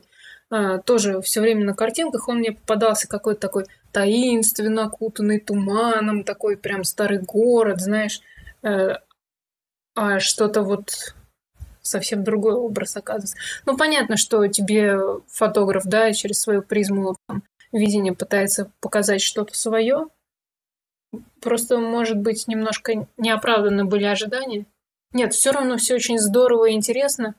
Просто так вот это прям странно запомнилось мне. Диссонанс. Да, да, да. Немножко вклинусь э, на тему фотографии. Вот эти фотографии делаются, ну, собственно говоря, очень просто. Покупается фильтр такой, ND-фильтр темный, накручивается на объектив, ставится выдержка там на минут, минуты три, ставится ага. камера на штатив, направляется на этот объект, даже если там толпа ходит, три минуты выдержка, толпа исчезает, потому что они все двигаются. Если кто-то будет на месте стоять, то он останется на фотографии. Mm. А толпа двигается. Хитро. И поэтому они, видите, все исчезают на фотографии. Интересно, я не знал про такую штуку. Так просто. Теперь знаем, да. Ну, не знаю, так по странам но ну, а что конкретно ты хотел узнать? Какие-то впечатления, именно какие страны что, провели? Нет, что запомнилось? Смотри, смотри, давай вот что-нибудь яркое, что тебе прям запомнилось. Давай, вспомнишь вот прям сходу раз. Вот я помню, вы, кажется, заехали в Албанию, и все хором говорили, как вам тут не нравится. Албания? Да, Албания, кажется, была. Вот такие вещи. Или, например, я не знаю, заехали, ну, я не знаю куда, в Хорватию, и вот там поразили просто, вау, вот это красиво, вот это классно. Или где-то какие-то люди были, или неадекватные, или наоборот, какие-то э, гостеприимные, доброжелательные. Что-нибудь такое, вот особенности стран каких-нибудь можно, европейские страны как-то отделить друг от друга какими-то особенными качествами. Или это все просто, ну, Европа, Европа, они все одинаковые там. Нет, вот, кстати, про Албанию ты сказал. Очень верно подметил. Мы ехали туда, изначально мы были как-то негативно настроены, что там, значит, опасно, да, там какие-то водители сумасшедшие на дорогах. Ну, и то есть э, с опаской, что ли, как-то так относились, да. А потом, когда мы реально попали в Албанию в беду, а конкретно там Виталик упал, он сильно ушиб себе плечо, ему потребовалась медицинская помощь. Угу, да, И э, мы ожидали там, ну, всего чего угодно просто, только не того, что там произошло. А произошло примерно следующее. Мы приехали в больницу, его без всякой очереди отвели на рентген к врачу, у него даже страховку не спросили, то есть все это было бесплатно, да, для иностранца. То есть... Э... Причем с ним говорили там на английском. Да, да, да. Мы думали, ну, Албания какая-то там не очень цивилизованная, непонятно, как бы так скажем, что. да, страна. Но с таким как бы сервисом, там, профессионализмом мы столкнулись, и просто человеческое отношение. Мы как-то удивились, даже как-то постыдились, наверное, того, что мы о ней так плохо думали изначально. Виталик там вообще после этого случая просто расхваливать, расхваливать ее стал. Ну, а так в целом не знаю. По-моему, в принципе, если смотреть как турист, то нигде я бы не сказал, что были какие-то трудности там в восприятии, не знаю, как в отношении там с Не, а вот смотри, тоже интересно. Мы когда вернулись уже из путешествия домой, мы общались с какими-то друзьями, знакомыми, и вот один нам говорит, о, так вы там в Прибалтике в были, так ну, там же русских ненавидят просто. Мы ему говорим, слушай, да как бы это не так. Да нет, там я по телевизору видел, я читал. А какой-то создается имидж именно страны. Ну, надо да? отличать, мне кажется, государство и народ. Ну, да, есть, поли- политику от народа. Разные. Да, да, да. Люди, они, в принципе, вот как я заметил, они ну, не знаю, в принципе, везде одинаковые, то есть у них одни и те же какие-то стремления, там, то есть они либо открыты к тебе, либо не, там, не хотят с тобой общаться, я не знаю, ну, то есть, в принципе, просто они на разных языках, может быть, говорят, может быть, какие-то там, ну, есть отличия, который, допустим, я как турист ну, не успеваю заметить, потому что у меня ограниченное время. То есть, если бы я там долго жил туда, я бы замечал. Так, в принципе, люди, они, да, не везде, как одинаковые. Ну, кстати, вообще, если говорить не о путешествии на ёбриках, а вообще вот обо всех, то я могу точно сказать, что мы никогда абсолютно ни разу не встречались с каким-то негативным отношением со стороны простых э, людей, да, обывателей. Я вспомнил случай. Шведов вспомни того на парковке. Но он был коварный просто, коварный швед. Ну, да, швед был коварный. Вот. Но, но, но э, дело в том, что э, все какие-то вот не, неприятности да, с людьми, которые происходили, это были э, либо представители власти, там какая-то таможня, граница, э, кто-то хочет тебя в чем-то ущемить, а простые люди, они обычно доброжелательно настроены. Да, им всегда Им нет повода тебя не любить, э, там, ах, ты русский, а я вот из Латвии, я тебя ненавижу. Да не было такого никогда. То есть это все кем-то придумано просто. Ну, просто, может, мы не сталкивались. А со, со шведом, да, была история. Со шведом просто на самом деле была история, что мы приехали в Стокгольм, и нам нужно было попасть э, в какой-то этнопарк или что-то в таком духе. И там просто была очень большая проблема с парковкой. И мы просто нашли одно парковочное место, а швед воспользовался тем, что мы в принципе, не очень понимаем, что как у них в стране устроено, и он нас как бы с этого места просто вытурил. Говорит, типа, вам нужно на мото места вставать, а это для машины. Я типа сейчас в полицию позвоню. Я думаю, ну, блин, что с него взять? Ну, позвони ты в полицию, мы сейчас типа время потратим. Ну, типа, поехали, просто найдем какой-нибудь день место, да встанем. Ну, то есть проще было, не знаю, там, не вступать в конфликт, чтобы там не тратить на это время, там. Ой, проще всего было прикинуться, что ты вообще по-английски не ну, понимаешь. Ну, в принципе, да, да, можно было и так сделать, как бы хорошие мысли они всегда... Да, да, да. Ну, ну, хорошие мысли, они всегда позже приходят, а когда ты в ситуации находишься, там надо быстро реагировать. Ну, а так, ну, не знаю, то есть ничего такого прям сложного не вспоминается, по крайней мере, сейчас, чтобы там где-то что-то было. А хорошего, а что хорошего у тебя вспоминается? Хорошего? А, сейчас я что-нибудь вспомню такое эдакое. Сейчас, сейчас вспомню. Обычно просто какие-то трудности запоминаются. То есть то, когда тебе там было сложно, допустим, а потом ты просто с этой с улыбкой вспоминаешь, как ты там Да, вот ты правильно говоришь, что какие-то трудности. В, в тему о том, что а, место выглядит совсем не так, как ты его представлял по каким-то туристическим путеводителям, а это относится в полной мере к Венеции. Ты думаешь, как это прекрасно, романтично, О, да, гондол, это, да, город любви. Там. Как часто а, я это уже слышу, что в Венеции совсем не то. Да, что-то как-то совсем не то. А, что Может, там мы не с то? таким настроем туда приехали, я не знаю. Ну не, я думаю, что просто тебя, ну как бы, во-первых, ты приезжаешь там, оставляешь транспорт и начинаешь пешком перемещаться по этим каналам. Там сложно найти место, где ты можешь просто посидеть, отдохнуть, потому что лавочек там надо, видимо, знать какие-то островки, где они есть. То есть ты все время вынужден там ходить. А еще помню, там большая проблема с урнами. Вот ты ходишь как дурак со своей горой бутылок каких-то пластиковых от газировки, ты не знаешь, куда их тебе деть вообще. Ну, и да. тебе совесть не позволяет просто так на улицу выкинуть. Я не знаю, может, мы по такому чудному маршруту шли, что ни одной мусорки не было. Просто в канал выкидывают, я не знаю. Ну, да просто, видимо, это какое-то общее. А еще такая странная история была. Э, в Венеции как раз. Мы пришли на главную площадь, э, скопление туристов, ни одной лавочки, как бы, да, тоже прям посидеть негде, все на ногах, и жарище стоит. Э, все, естественно, пытаются укрыться где-нибудь в тенечке. А в тенечке это значит на лесенке. Ходят специальные люди и говорят, здесь нельзя сидеть. Встаньте, пожалуйста, уйдите. Вот, я вспомнил, что мне хорошего. Что про плохое да. говорить? Хороший я вот из Европоездки, если вспоминать, то мне прям вот дико понравился э, асфальт в Австрии. Австрийские дороги, вот эти по Альпам, это вообще просто, ну, прям вообще шик. То есть все эти серпантины там. Ты просто едешь, и ты не думаешь о том, будет яма там за следующим поворотом или не будет. Ты просто знаешь, что ты поехал, и там просто ровный идеальный асфальт везде. Ну, то есть ты прям реально кайфуешь от дороги, а не думаешь о том, надо будет тебе там что-то объезжать, там, я не знаю.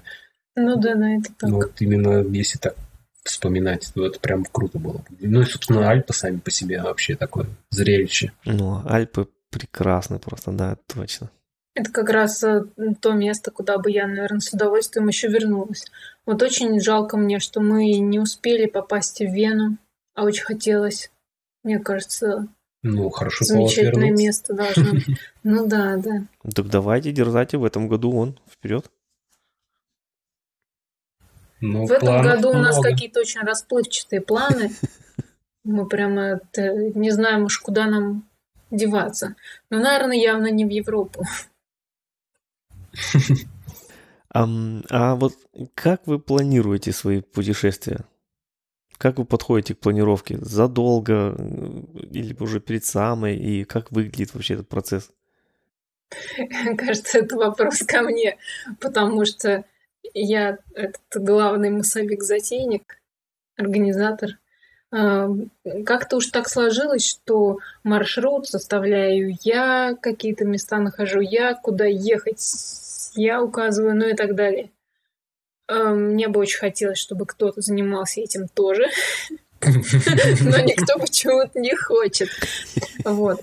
А, планирование происходит примерно таким образом сначала, да, просто определяется, а вот хотим поехать, ну, куда-то в ту сторону. И ты начинаешь просто искать, а что в той стороне вообще есть. Смотришь фотографии, какие-то, может, пейзаж там интересный, да, необычный ландшафт, или места там, ну, что-то, что может тебя привлечь, да, как туриста, что именно тебе интересно.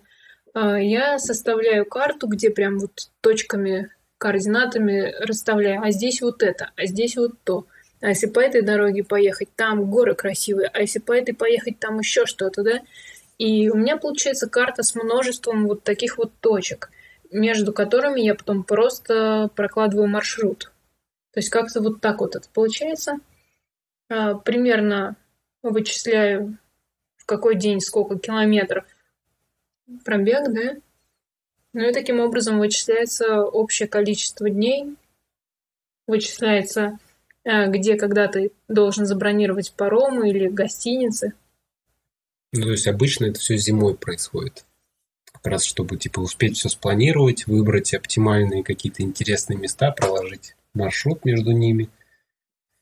Ну и все забронировать, подготовить, не знаю, там собрать. Брони- бронирование гостиниц и все такое, это тоже уже сразу зимой, да? Ну, если Нет, можно это сделать, бронируют, ну, допустим, конечно, тот, уже ближе к делу. Ну, тот же паром, допустим, если тебе нужен, лучше... Нет, ты это бронируешь уже, когда точно знаешь, что я, у меня отпуск там с этого ну, дня, вот я выйду в этот нет, день. ну чем раньше ты это сделаешь, тем больше шансов, что именно в этот день ты сможешь, ну, в, ну, в нужный тебе день забронировать. Тот же ну, паром, да. допустим. То есть, ну, тут нужно как-то балансировать. Не так, же... чтобы в последний момент искать, где же там что, куда можно. Да, зачастую бронировать жилье заранее получается прям намного дешевле. Не знаю, как насчет всех отелей, но я вот такую тенденцию как бы замечала, да. То есть можно очень хорошо сэкономить, если ты делаешь это заранее, а не там, мне завтра надо где-то переночевать. Ну, заранее ты имеешь в виду какой период? Там месяц, три месяца? Ну, не знаю, сильно заранее же тоже не стоит, наверное. Ну, за месяц, например. Ну, когда ты уже точно знаешь, в какой день ты выйдешь, ты уже можешь посчитать, в какой день ты окажешься ну, да. около вот этой гостиницы. Не, просто чтобы Примерно, люди понимали, да? что это не за полгода ты там бронируешь да. гостиницу. Нет, конечно. Ну и, наверное, бронировать так, чтобы была э, возможность еще э, как-то ну, отказаться от этой как-то этот вариант, да. Да, то есть э, в разных гостиницах по-разному, где-то платная отмена бронирования, где-то бесплатно. Естественно, все это подбирается так, чтобы в крайнем случае ты мог отменить это бесплатно, ничего не потеряв. Так, а немножко вот другой вопрос, совсем не в, не в планах путешествий. Как вы относитесь к мотоклубам? К мотоклубам как-то получилось, что у нас вся эта история обошла стороной, потому что мы никогда в таких тусовках, скажем, не состояли, нас никогда в мотоклубы не приглашали. Да я бы даже, мы... наверное, я тебя перебью, я бы, наверное, рассказал просто историю про то, как мы э, в первый, наверное, единственный раз решили съездить на слет какой-то, мотослет, когда у нас был Ёбрик. Нет, ты немножко не путай, потому Почему? что мотоклуб это все-таки ну, чуть-чуть как же, другое. там же был клуб по интересам, то есть тот же самый YBR Club. Ну, кстати, возможно, эта история нас и оттолкнула от а, дальнейшего знакомства вообще с мотоклубами в целом, и мы стали такими одиночками, что ли. Да, да это, может сказать? быть, у нас просто и не было особого стремления Возможно. выступать. Ну, как бы просто был мотослет э, владельцев ЮБР, и, видимо, уже и не только владельцев, там, бывших владельцев.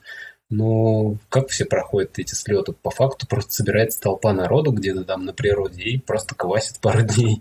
Но когда тебе не очень интересно квасить, то, наверное, как-то ты не хочешь больше туда попасть. То есть мы один раз съездили, посмотрели на все это дело, там, посмотрели, как люди отдыхают, что они делают, ну и как подумали, ну это не наше, там, нам просто неинтересно это. Не знаю, точно так же, хотя не знаю, не точно так же, но почему-то получается так, что мы каждый раз, допустим, не можем съездить на закрытие сезона того же в городе. Нет, ну мне кажется, ты это это самое с пальцем путаешь. Потому что а, Потому что мотоклуб – это одно, а слет какого-то там форума ЮБР – это другое. Э, честно скажу, я не очень разбираюсь, но в моем представлении мотоклуб, он имеет какую-то свою идеологию, скажем, да? Какую идеологию? Ты ну, про какую сейчас страну? Про Россию или про Штаты какие-нибудь с их ними? Про Россию. То есть это же не просто люди, которые, а вот у меня мотоцикл.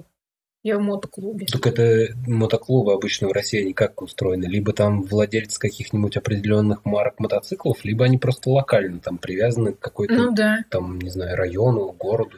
Это люди, которые не просто там на форуме сообщения строчат, а которые проводят друг с другом время, там постоянно. Ну, это как, как большая группа друзей, что ли, вроде того, да? Ну да, нет, ну, клубы-то разные бывают. Вот если взять э, клуб MC, то у клуба МС есть строгий устав. Вот люди в, в клубе МС, они живут строго по уставу. Там очень суровые правила.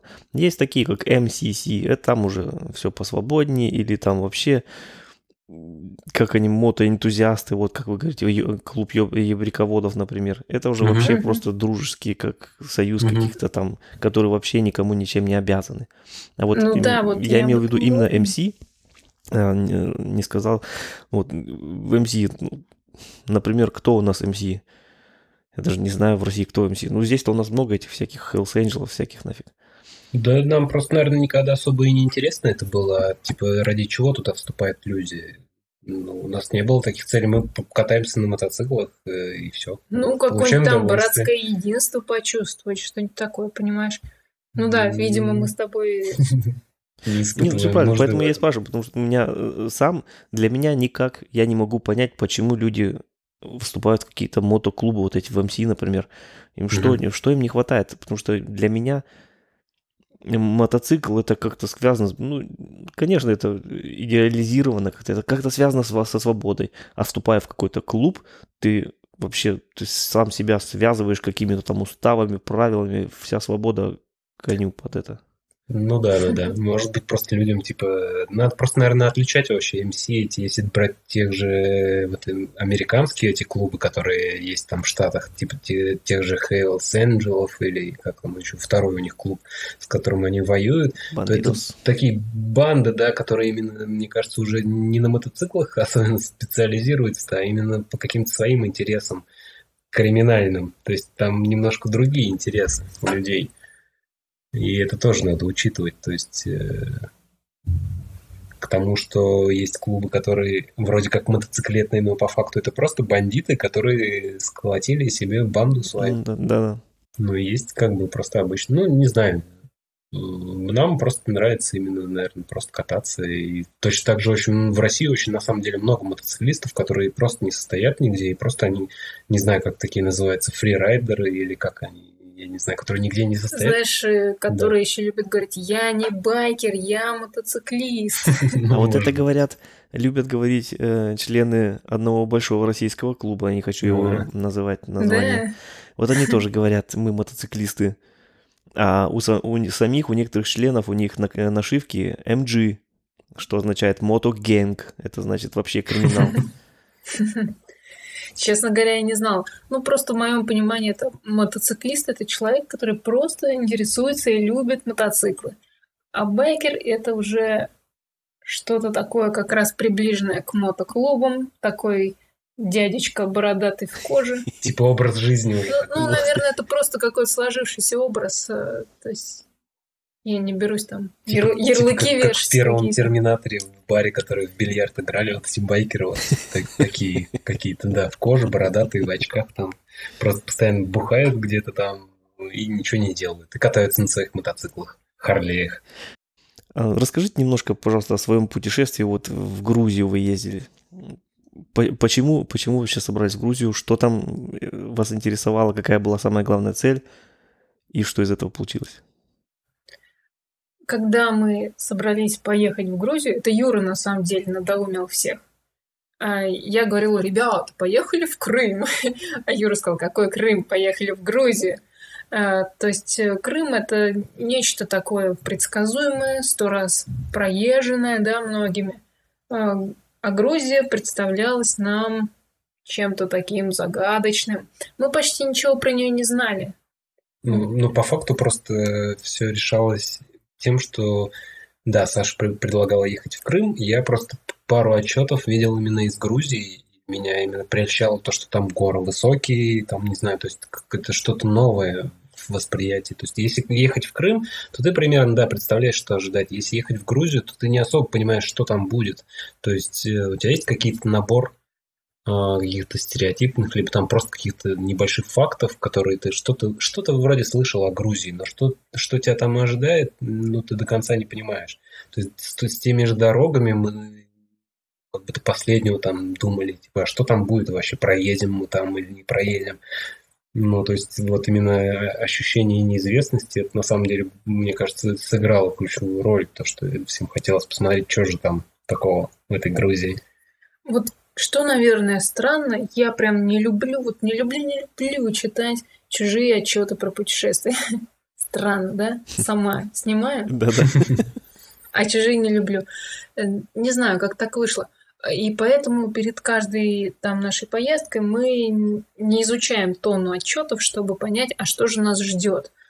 Мы просто расставляем точки на карте. Ну вот в случае с Грузией мы расставили точки и немножко почитали, что ага, дороги там не совсем убитые, ехать можно. То есть, ну, просто главное узнали на наших мотоциклах, проедем. Все, больше нас не интересовало. Э, то есть, э, как раз ощущение того, что впереди что-то неизведанное, вот это вот привлекало. Когда думаешь о Крыме, ну, здорово вроде, но что-то вот не трепещет. А с Грузией наоборот. И мы прям не разочаровались, очень понравилось. Все было просто здорово. Наверное, кроме границы, где это было? Куда? Азер... Не, Азербайджан? Ну, Азербайджан. Ездили, да. да, в Грузию, Армению и планировали еще в Азербайджан. Mm-hmm. Главной целью все-таки была Грузия, а Азербайджан и Армения тоже, ну, как бы постольку поскольку, да, страны рядом, почему бы и не заехать и не посмотреть, а как оно там вообще живется людям. А, так что ну да, мы немного расстроились, что не получилось туда попасть, что нас все-таки не пустили, но мы морально к этому были готовы. То есть еще за день до прохождения вот этой злополучной границы мы просто так сели поговорили, что, слушайте, ну, ребят, э, что-то все вот, кого мы встречаем, в Азербайджан нам ехать просто не советуют. Давайте так, вот если будут проблемы какие-то на границе, вот если мы почувствуем, что ну, вообще противно, вот не хочется, да, какие-то сложности, э, чересчур, да, какие-то большие. Мы просто вот развернемся и уедем в Грузию опять в свое удовольствие кататься. А, так что мы были уже к этому готовы. И, в общем-то, да, но не сильно расстроились. Осадочек остался, конечно. А из-за ну чего не запустили? Почему не хотели пропускать-то? Очень мутная история получилась.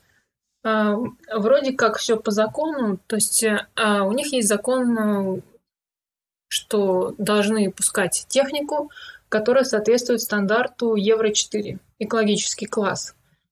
А, но у всех мотоциклов, насколько мне известно, у всех моих знакомых, в ПТС написано, что в графе экологический класс написано, что не нет, установлен нет или нет данных написано. Угу. То есть, ну, что-то такое неоднозначное. А, вроде по году производства не очень-то мотоцикл проходит, но мы поехали попытать свое счастье, зная, что многих путешественников пускают без проблем и на более старой даже технике. Но вот пограничники сослались как бы именно на это. Ну, мне кажется, тут надо учесть тот факт, что если есть желание в этой, ну там съездить на Кавказ и посетить и Азербайджан, и Армению, то нужно ехать в обратном порядке. Да. Мы уже потом выяснили. А, то есть все на границе началось с того, что у нас взяли паспорта, посмотрели, увидели там армянские штампы, и, собственно, от этого вся пляска-то и началась. Типа, а что вы там делали? А есть у вас карты с собой? А, там, вот, то есть... Азербайджанцы очень не любят армян. Ну, у них там да. Армяне очень не любят азербайджанцев. А все азербайджанцы, туристов, которые были в Армении, а, принимают за потенциальных шпионов. С ума а, да, да, да. И то есть э, такие истории жуткие мы читали в инете про Азербайджан, что, ну не знаю, то есть я не жалею, что я туда не попала. Например, история коротенько тогда, э, приехал турист, снимал какую-то архитектурную там достопримечательность, ну, фотоаппаратом, э, его приняли менты, говорят, типа, ты что тут снимаешь, да, нам теракт хочешь устроить? Они его реально посадили в тюрьму, да разбирались, он там просидел какое-то время, пока его там не вызволили, значит, оттуда, да? Э, и ни на какие там разговоры, ни посольства, ни позвонить там родным, ну ничего, короче, не разрешали. Человек просто сфотографировал здание какое-то там известное. Ну да, то есть это именно тот факт, тот самый момент, что есть правительство, а есть народ. То есть да, народ да, там да. может быть и хороший, но если ты встретишься с представителями самого, того самого правительства, то, возможно, тебе не очень поздоровится. Да, вот получается... прочитав парочку таких историй, mm. мы как-то уже стали побаиваться. Не, на самом деле просто типа если есть желание и там, и там побывать, просто если не брать в расчет другие моменты, которые в этих странах, э, ну то есть возможны, то надо просто заезжать в Азербайджан, проезжать его и потом заезжать в Армению, потому что я так понял, что армяне как-то спокойнее, да, то есть да, не пытаются найти шпионов в каждом там человеке, кто побывал в Азербайджане. Значит, армяне да, есть... пропускают тех, кто был в Азербайджане. Видимо, да, да потому что нам, да, нам в комментариях именно люди писали, что нужно, ну, то есть по уму делать именно вот так. Ну. Но как бы мы не сильно-то изморачивались на эту тему, да и просто у нас маршрут так лежал, то, что нам было именно удобно вот в таком порядке ехать. Ну, не получилось, так не получилось. То есть возможно, что азербайджанцы просто нашли такой повод, вот к, чему, к чему бы им так, приковыряться, да, вот, чтобы нас не пустить, потому что мы им не понравились. Ну, То, да. что мы были в Армении, у нас армянские штампы. Mm. А, кстати, читала немало случаев о том, как на границе с Азербайджаном пограничники проверяют твои социальные сети, нет ли у тебя в друзьях армян. Это, это вот какой-то. Да? Это вот насколько вот надо, короче. А не, если ну... уж у тебя внешность или фамилия, то это все. Да, забудь. Да, да. Ну, короче, видимо, там все очень сложно. Ну, они давно воюют за территорию, там, ну, конфликт, ну, да. да. Капец, значит, это, ну, Азербайджан как-то он вообще, ну, не знаю, для меня сейчас, я сейчас послушаю, и мне вообще неохота туда ехать. Да, хотелось? Да, да, хотелось. Я не, ну, как, как бы... в мыслях вот реально было все, Кавказ объехать, Азербайджан, угу. конечно, почему бы нет? Есть же теперь что вообще неохота.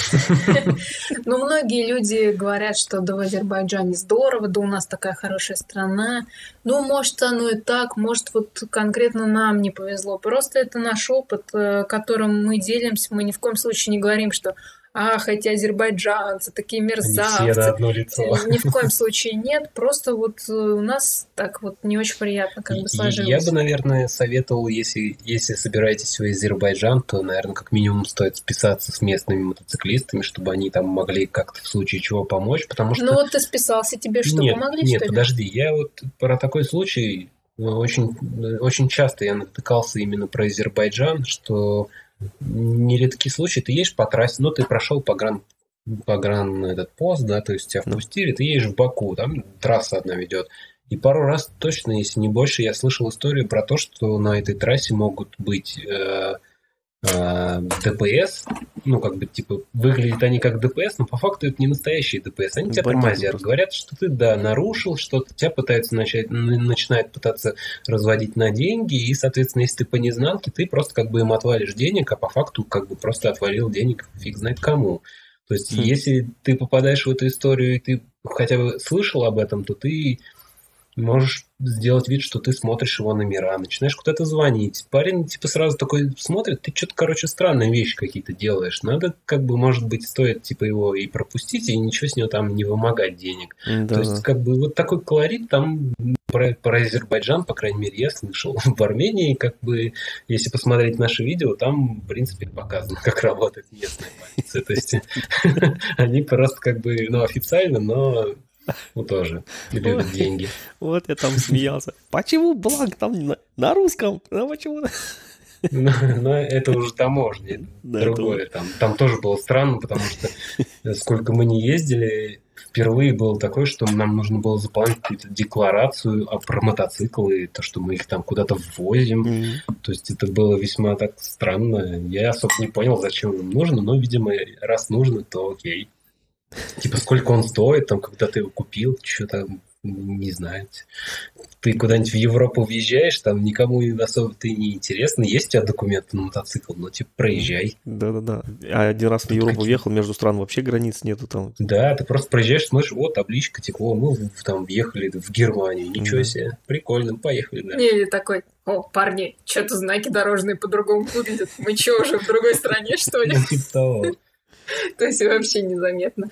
А вот в Грузию, в Армению э, сильно канитель большая, вот с бумагами на, там, на, на границе, как это происходит? Ну, смотри, если ты едешь в Грузию, то ты время тратишь не знаю, если ты из России, то тебя как бы русские особо-то и не досматривают. Границу с Грузией можно сравнить с любой европейской ну, границей. Да, Все очень быстро, никакого вот э, мозгоделания. Э, все так здорово организовано. Ну да. Ну Никаких ну... проблем абсолютно. А с Арменией уже, конечно, посложнее. Вот это заполнение бумаг. Ну, там сложновато, да, было на границе, и времени больше потратили, и страховка это Да, несчастная. которую ты не можешь оформить заранее, там, где-то в нормальном месте. Тебе нужно именно при въезде оформлять. Нет, вроде кто-то писал нам, что, а что вы, типа, нет, в России-то не оформили? Они не входят в эту зеленую карту, то есть ты да, ее не нельзя? можешь купить. По-моему, нет. Я смотрел, вроде как нет. Может быть, что-то изменилось там, ну, фиг знает. Ну, вроде пока так. Иначе бы зачем нам столько пунктов строить там на этой границе? Ты помнишь, сколько там стояло этих конторок? Много. Ну да. Ну, в целом можно сказать, что вообще Грузия, она настолько колоритная и настолько разнообразная страна а, по ландшафту, по а, какому-то вот разнообразию городов именно. А хочешь тебе морской курорт, а хочешь тебе столица а европейская, а хочешь тебе там деревушечка. То есть настолько вот всего разного много, что, наверное, ты даже можно и не ехать ни в какую Армению. Все, что тебе нужно, ты увидишь нет, ну, тут, понимаешь, дело в том, что мы особо, как бы, как нам пишут, мы особо-то ничего и не видели. Нет, ну что-то мы видели. Ну, э, конечно, можно предполагать, что нам просто очень-очень не повезло. И что мы видели много плохого и мало хорошего. Ну что уж поделать, вот так мы со своей колокольни можем только судить. Ну да. Как видели, так и рассказываем. Ну, просто, может быть, даже Грузия просто в душу запала своим каким-то, ну, не знаю, там, э, Просто как-то она то, что, ну, не, я не знаю, как это объяснить, то есть она такая непонятная, она выбивается реально из всех этих стран, потому что там полиция, она как-то совершенно по-другому выглядит. Ты едешь по Тбилиси, допустим, раз стоит машина с полицейскими мигалками включена, ты спрашиваешь, типа, а что он, почему у него мигалки работают? Типа, Просто если полицейский на работе, то он просто врубает как бы мигалку, чтобы все видели, что он на работе. Он не прячется, не прячется с радаром, да, там где-то, чтобы тебя выследить. То есть, блин, ну как-то так странно, и кучу каких-то таких моментов, которые ну, приятно удивляют. Плюс там люди, не знаю, они настолько прям открыты, это прям, ну, не знаю, ты прям чувствуешь, что тебе рады тут как будто. Может быть, это как турист воспринимаешь, ну, реально прикольно. Ну, нет, мне кажется, это действительно так. И вообще к русским у них э, очень положительное отношение. И с э, такой теплотой они о России говорят. Несмотря на то, что было в Несмотря на да, то, да, что... Да, да, да. Ну, возможно, просто те, кто негативно относится, они либо не, не идут там с тобой на контакт, mm-hmm. либо, может, просто нам не встречались. Mm-hmm. Ну, плюс, возможно, молодежь, она как бы не сильно на русском много разговаривает. Но ну, мы, в принципе, как бы общались с людьми, которым там за 40, за 50, то есть которые знают русский, там, ну, как-то, может быть, у них просто другие представления. Они же многие видели СССР тот же ну самый, ну, да. то есть Союз, все дела. Может, как-то с этим связано. Ну, не а было даже и такое, что ты приезжаешь в какой-нибудь глушь, а там тебе какая-то тетушка говорит, ой, ой, как здорово, что вы приехали, а мы так давно не слышали русской речи, ой, как приятно-то. Вообще прям, ну, то есть так в шоке мы прям немножко да, были. в чатуру Думаешь, ну надо же, э, тебя так уже заведомо любят прямо здесь. Ну, это потому что они, типа, корнями из России, я так понимаю. А вот заедешь куда-нибудь в Чатуру, где туристов раз там в год бывает один человек, там на тебя будут смотреть как на инопланетянина. И, в принципе, я не помню, на русском там, А вот и неправда, нет, было. Почему? Я там познакомилась а, да, с одной да, да. девушкой, причем она молодая была, ну, там, ну, я не знаю, ну, лет 30, может, ну, не больше. И она тоже с прям теплотой такой неподдельной вспоминала о том, ой, а вот когда я маленькая была, мы с родителями там ездили куда-то в дельфинарий там в России, и такая она, знаешь, прям погружается в какие-то детские воспоминания, такая мечтательная, сидит, тебе рассказывает. Э, да, с теплотой прям. Вот что еще отличительно, именно в Грузии тебя спрашивают, откуда ты приехал. То есть, ну, понятно, что из России они начинают спрашивать, из какого города. Ты им называешь какой-то город, то есть это не Москва, там, а, ну, как бы дальнее Подмосковье. Они такие, о, да, да я там, типа, был в 80 каком-то году, там, учился. То есть ты такой, нифига себе, чувак знает этот город там твой, типа, как-то ориентируется. Не, нет, ты не договорил. Он тебя спрашивает, откуда? Ты говоришь, город Дубна. А он такой, о, так это там, где ядерный реактор, да, что ли, да, стоит? То есть ты думаешь, откуда какой-то там грузинский старичок, чуть ли не пастух какой-то, знает про ядерный реактор в Подмосковье? Люди как бы не из столицы, а там в какой-то поселке там. Да, он, оказывается, там когда-то был. Или учился там, или что-то делал, или служил там. В общем, весьма так... тесен все-таки. Да, забавно такие встречи. Да, да, не то слово. А вон в чате вопрос появился. Так, на немецком сейчас переведу. Угу. А почему не катаетесь, не путешествуете по России? Ну, мы, в общем-то, к этому медленно, но верно идем. Мы катаемся по России. Просто, может быть, в отчетах этого мало. Нет, изначально почему ездили там по Европе, да, еще куда-то? Э, просто хотелось чего-то новенького, совсем какую-то другую культуру увидеть, совсем других людей. Ну, о России-то все-таки, да, представление имеется. А, мир посмотреть, в общем, хотелось. А теперь уже, э, ну, у нас есть такое прям желание съездить в Мурманскую область, то есть на север туда России. Корея. Искупаться, да, искупаться в Баренцевом море. Вот. Юра сопротивляется, но мне кажется, он...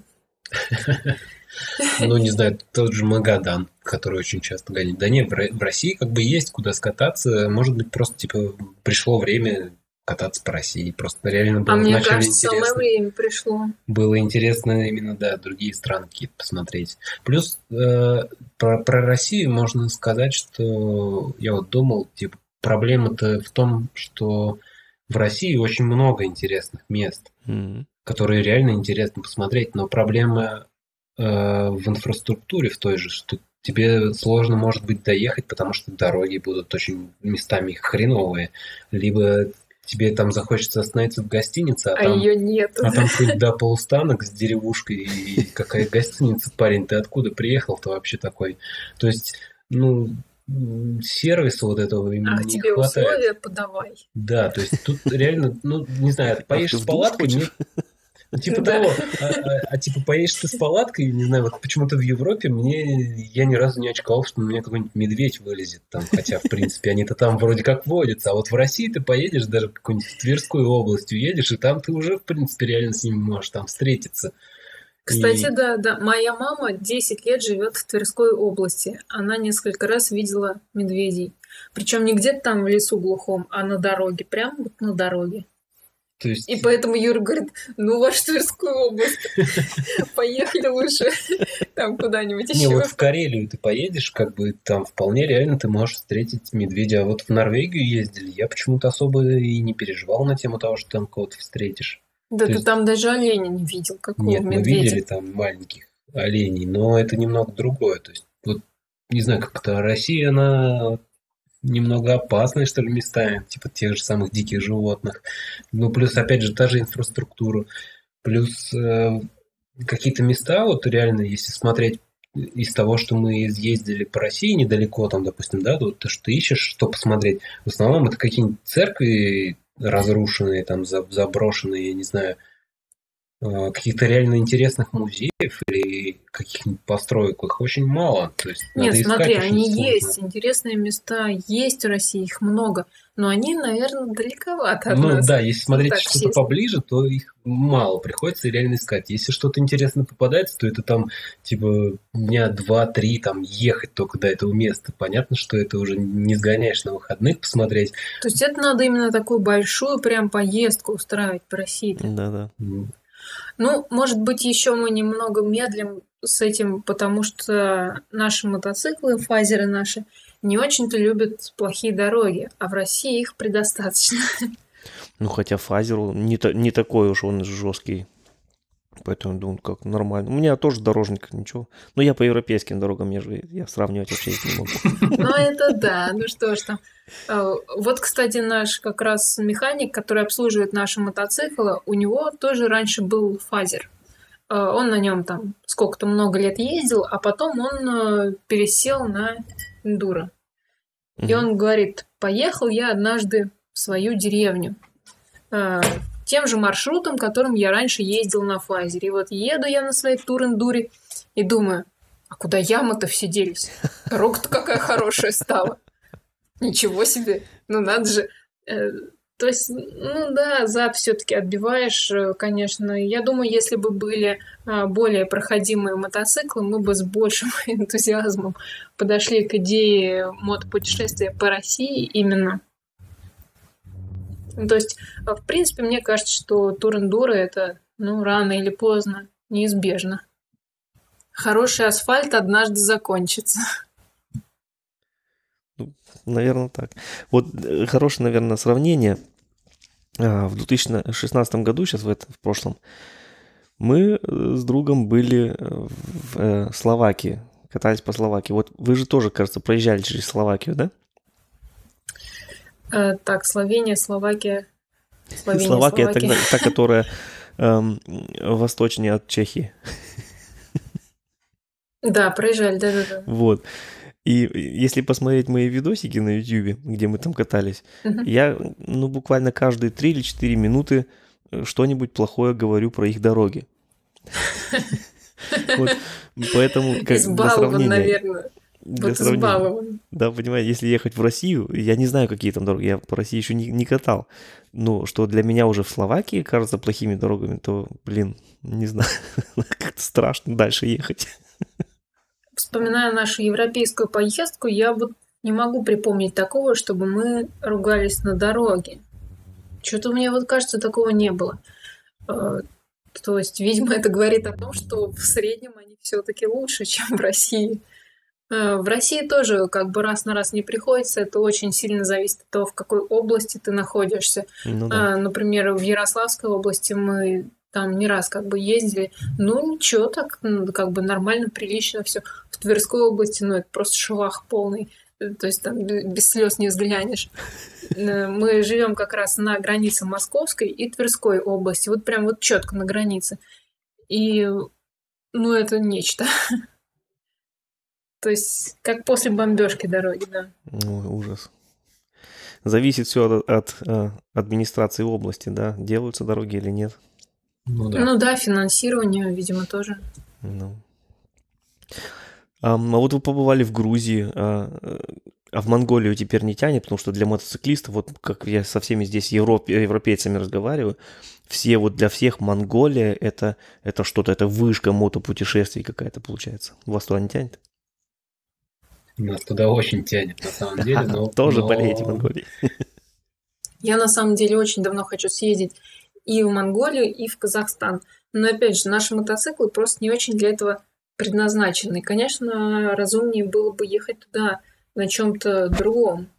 Просто больше удовольствия как бы от поездки получишь и не будешь злиться на то, что тебе там пятую точку отбивает и, и все такое прочее. Ну да, или ты просто перемещаешься очень медленно. Ну да, нет, вообще очень хотелось бы, конечно, съездить однажды, но Но перед тем, вот, э, кстати, ты говоришь, да, э, все стремятся в Монголию.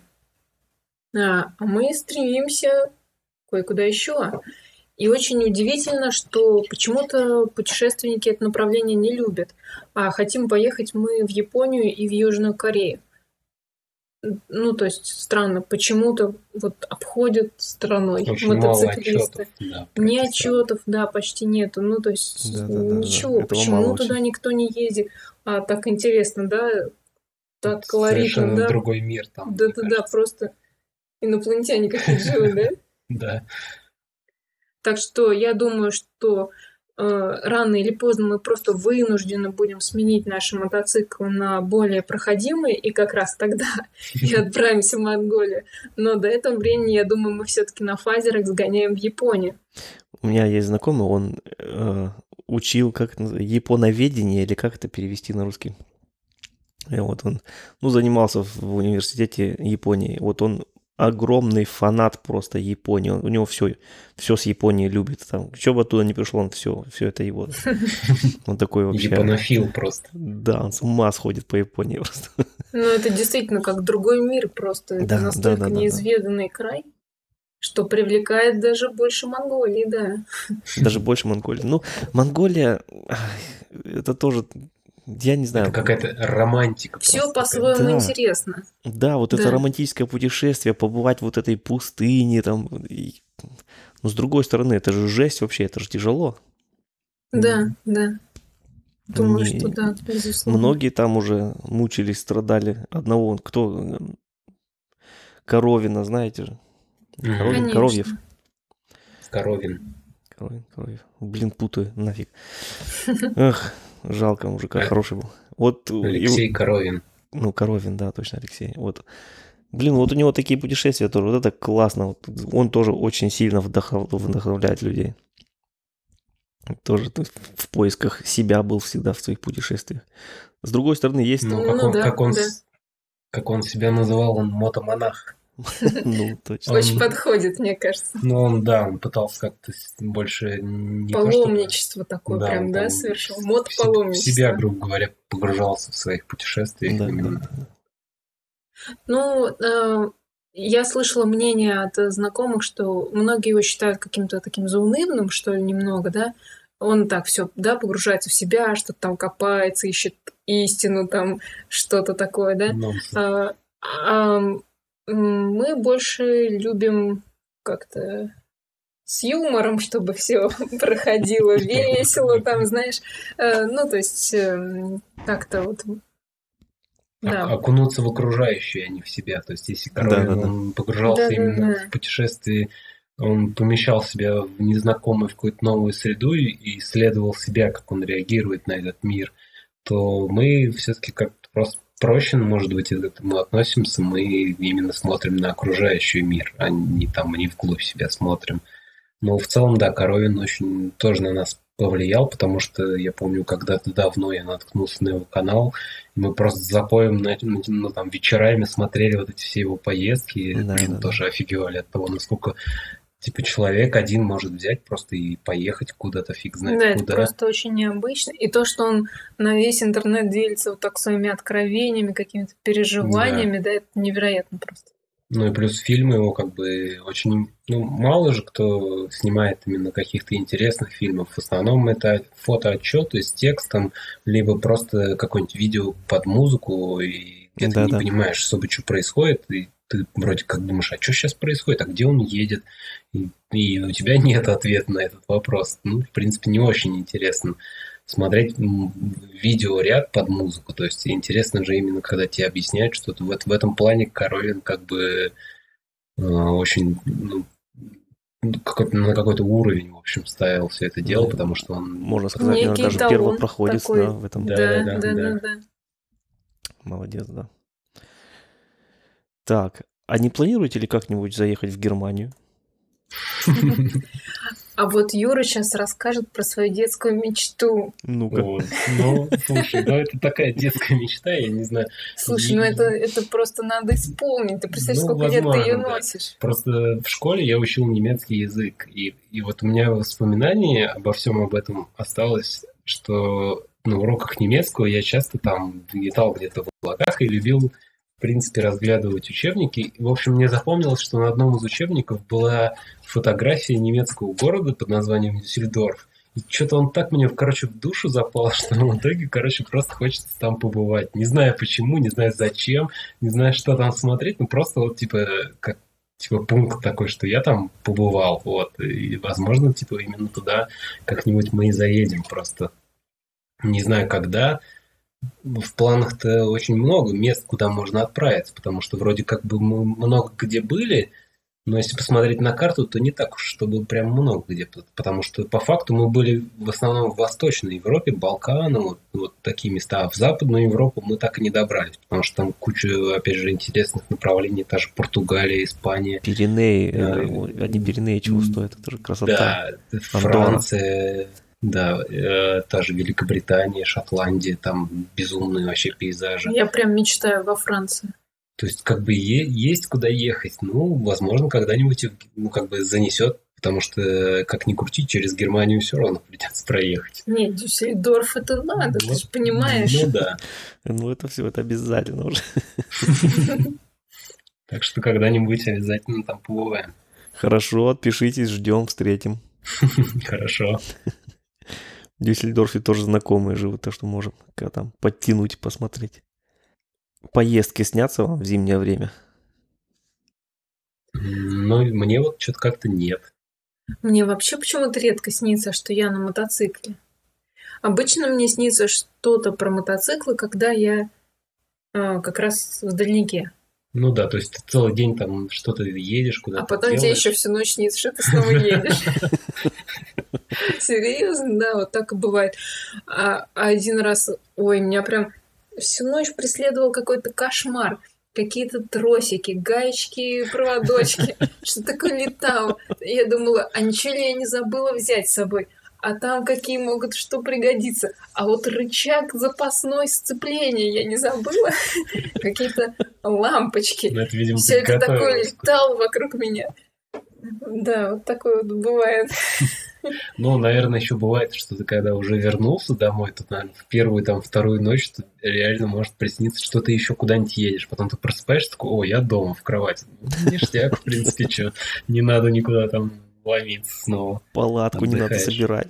Да, да, да, да. Это вообще особое ощущение, когда ты после дальнего путешествия возвращаешься домой. Первый там день это просто какой-то шок у тебя. Ты ходишь, ну уже, ого, какой гладкий пол. Ух ты, ну, да, вода льется. Ну и в таком духе. Но это как бы потому, что мы все-таки отдаем предпочтение палатке, да, в гостиницах мы бываем очень редко.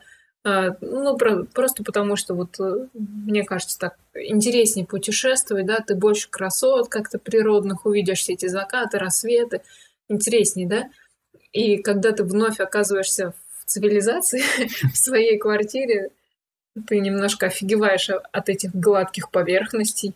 Ух ты, можно в микроволновке еду разогреть. Надо же, в таком духе. А долго вот э, после поездки отдается вот это эхо э, от поездки, вот эти эмоции, насколько долго это еще держится?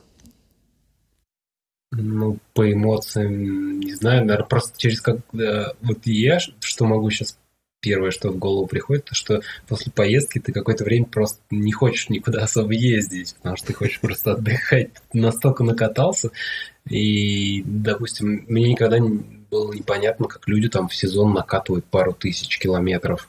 То есть, э, ну, то есть, если ты никуда не ездишь, то, наверное, да, это реально. Но когда ты ездишь в какой-нибудь дальняк, то тебе просто становится, ну, неинтересно какие-то маленькие поездочки, там, типа, доехать до работы или там, я не знаю, прокатиться просто. Ну, то есть, в поездке ты прям в полную накатываешься так прям, чтобы за сезон, не знаю, накататься хорошенько. А так, чтобы держал после поездки, ну, не знаю, насколько, не могу что-то сказать, что прям долго держал, как-то это Вот после первого раза долго держала, а потом уже как-то ты, видимо, привыкаешь просто, да? Немножко притупляется mm. это. Ну, Первый раз мы просто офигевали. Ну да, наверное, просто типа и само по себе долгое, долгое приключение, как бы пять недель, плюс новый опыт какой-то, да, там типа с непривычки ты прям реально долго въезжаешь. А потом ты как бы с, на, с накатом, с опытом тебе проще и проще становится. Как, ну, не знаю, в принципе, может быть, когда-нибудь и два дальника можно сделать за сезон. Последняя поездка, вот, кстати, да, про это послевкусие, скажем так. А, последняя поездка, где мы были, а, нас ездило трое, и ну, у меня там с нашим другом небольшой конфликт произошел просто на почве усталости, как бы уже, да, там под конец. И мне казалось, что он все время ворчал, ему казалось, что я все время ворчу. Ну, в таком духе, да. А, потом мы уже, конечно, там, когда отдохнули друг от друга, да, нормально все стало. Вот, но когда я вернулась домой, мне неделю, наверное, продолжало сниться, что он ворчит, он ворчит каждую ночь, он ворчал. Чё этот едет, еле тошнит по дороге. Я его всю ночь слушала. Нормально тебя держал. То есть, видимо, вот так вот уже устали. Не, ну в поездке, как если, если едешь на, там, не знаю, недели на две, три, там, четыре с кем-то, то нужно учитывать, что ну, это просто природа человеческая такая, что ты постоянно тесно находишься в, экстремальной в контакте. ситуации, да? Ну, ну, просто стрессы, да, случаются, там просто тесно взаимодействуешь с людьми, через какое-то время начинаются именно такие какие-то шероховатости, ну, то mm-hmm. есть именно взаимоотношения. Нужно это тоже учитывать. Если ты будешь к этому не готов, то как можно просто рассориться. Там, Хорошо, если есть понимание, когда вы просто можете все сети сказать, слушайте, ребята, что-то вот какая-то фигня у нас творится. Мы что, устали, что ли, все? Давайте как-то там спокойнее, что ли, относиться друг к другу и вообще к тому, что происходит вокруг. Да, тогда это все решается. Когда люди отдают себе отчет о том, что э, просто какие-то конфликты из-за усталости именно уже происходят. Да. То есть главное не оставлять каких-то глупых вот обид, там что-то кто-то кого-то неправильно понял, вот это вот все. Еще вопрос. А в дороге вот вы пользовались каким, пользовались каким-нибудь интеркомом или какие-нибудь гарнитуры у вас были с собой? Ну вот в первый раз, когда мы ездили в Европу, у нас ничего не было, и это как бы После этого мы сильно озадачились. Мы объяснялись жестами. Ох, как Это мы психовали. Ты что, в зеркала не смотришь? Я тебя мигаю. Ты что не останавливаешься? Ну, Или типа, что остановились? Типа, а вот тут там захотел там в туалет, я не знаю, сходить или что-то. Ну, то есть, вот если нет связи, то это как бы реально напряжно. Особенно если много народу.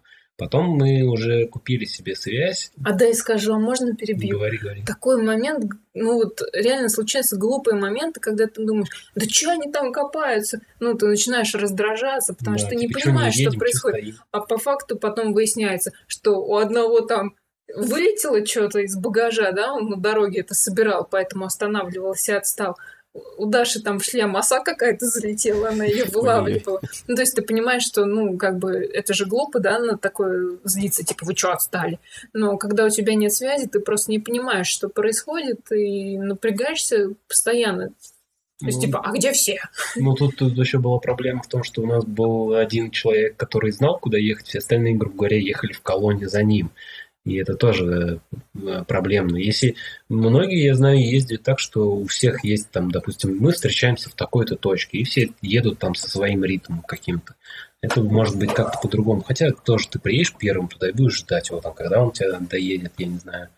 Не знаю, тут как бы разные стили, а потом мы просто купили гарнитуры и уже как бы с ними катаемся. Вот с ними как покомфортнее. Ты можешь всегда пообщаться там, о чем-то там, не знаю, сообщить, если что-то случилось. Плюс, если ничего не происходит, ты можешь либо просто болтать, либо слушать музыку, либо там, я не знаю, чем, чем-то своим заниматься. То есть со связью реально комфорт улучшается именно в путешествиях. Это действительно та вещь, на которую стоит потратить деньги. Вот просто оно того стоит безоговорочно. Настолько это а классно. Хватает на день заряда или он в дороге подзаряжаете тоже? Э, если мне не изменяет память, то нам обычно хватает на два ходовых дня. Да? Ну, где-то полтора, наверное. То есть э, мы же не постоянно разговариваем. То есть мы либо в крупных городах, где нужно там, допустим, типа, э, чтобы не отставал на светофорах каких-нибудь, то есть да, ну, да. понимать, куда едем. Если ты едешь просто все время по трассе, то, в принципе, ты можешь либо просто ее вырубать, либо там музыку какую-нибудь слушать, соответственно, меньше, по-моему. Нет, ну вырубать ты, ее не будешь, потому что вдруг ну, тебя кто-то да, захочет да. вызвать, Я имею в виду, что она в режиме ожидания просто находится. Ну, в целом, сутки точно хватает. Не-не, больше. Мне Даже кажется, больше, наверное. Мне а кажется, так? что двое. А в дороге обычно не заряжается. В дороге она, если ты не на прямой связи, то она в режиме ожидания. То есть в любой момент тебя могут вызвать, чтобы сказать mm. что-то там, ну, важное, да? Да. А, поэтому подзаряжать мы предпочитаем их ночью, то есть от пауэрбэнков на ну, ночь просто, просто палатки, да, подключаешь. Не во время езды, то есть вот. Да, да, да, да. Ну, понятно, ночью, если есть Powerbank или вдруг в гостинице, то там, конечно же, уже будет зарядка. Понятно. Вот это здорово. То я вот смотрю на китайские здесь продаются. Вот стоит такой китайский брать или нет? Или лучше взять сразу какой-нибудь дорогущую, я не знаю, как они все называются, там, сены, не сены? Ну, там, да, в принципе, три бренда таких крупных. Ну, есть, есть люди, которые хвалят Китай, есть, которые не хвалят. Ну, мне кажется, тут надо смотреть на свой бюджет. Если у тебя есть э, возможность купить там что-то подороже, то, наверное, может быть, это имеет смысл. Я просто никогда не пользовался китайским, мне в этом плане сложно сравнивать. Ну, а вас какие? Нет, знаешь, знаешь, сейчас э, я скажу, какие у нас, но знаешь, о чем стоит подумать? Вот если известных производителей, они э, уже сами по себе не идеальные и глючные, то какие же тогда китайские, а может думаешь? Быть, они там, не знаю, нормальные. Нет, ну может быть, конечно, так, слушай, может мы что-то не знаем, да? У ну нас у нас гарнитура называется Scala Rider. Это фирма, а модель G9. Но она показала себя не с лучшей стороны, потому что уже э, какой там второй или третий раз мы отправляем ее обратно в магазин из-за того, что она сломалась, а гарантийный срок еще не прошел. А, ну, там, что видимо, ломается? проблема, про, проблема в конструкции. Там э, устроена следующим образом, что как бы сезон один она в принципе нормально откатывает, то есть э, проблем нет. Э, у нее есть две проблемы, с которыми мы в принципе постоянно сталкиваемся. Либо ты ее ставишь на зарядку, допустим, во время езды от мотоцикла там, или от, от машины, в последний раз было, в прикуривателе ставишь на зарядку, и у нее просто сгорает, э, там есть какой-то в схеме стабилизатор напряжения или ну, что-то вот в таком духе, мне там электрики пытались объяснить. В общем, сгорает какой-то элемент, который э, как бы после, после этого перегорания ты ее не можешь, в принципе, заряжать, она работает, но как только батарейка разрядится, все, типа, ты ее больше не зарядишь. Это становится просто кирпич, да? Да. Ну. Либо у нее случается проблема, что она, в принципе, стоит на зарядке всю ночь, но у нее продолжает гореть, что она заряжается, и она может так заряжаться целую, там, не знаю, вечность, то есть тоже какая-то странная фигня. И вот в последний раз как бы мы ее издали, потому что у меня она снова сгорела, у Саши она начала просто бесконечно заряжаться. Но она, в принципе, заряжается, но не полностью. В общем, какая-то странная муть. Возможно, именно G9 так себя ведет плохо. Может, там следующие модели уже лучше, но как бы мы просто вот застряли на этой. Нет, ну это уже, это уже жесть какая-то, если два аппарата э, сезон живут и ломаются, это, блин, это как-то... Так это уже не два аппарата, получается. А уже четыре. Купили, один раз сдали, нам привезли новые, и они снова сломались. И мы а, вот ну получается, сдали. да, четыре, четыре штуки мы спалили. Вот так. Капец. Ну, тут тоже а, не с лучшей стороны показывать. Можно было бы, конечно, говорить, что да вот, ваш мотоцикл выдает какое-нибудь сумасшедшее напряжение, да что ладно. он все палит, да? А, но, во-первых, это проверялось там механиком конкретно, да, была просьба проверить, может такое быть. То есть механик замерял напряжение в сети мотоцикла. Сказал, что очевидных признаков нет, но теоретически на ходу, на больших оборотах, может быть, что-то проскакивает.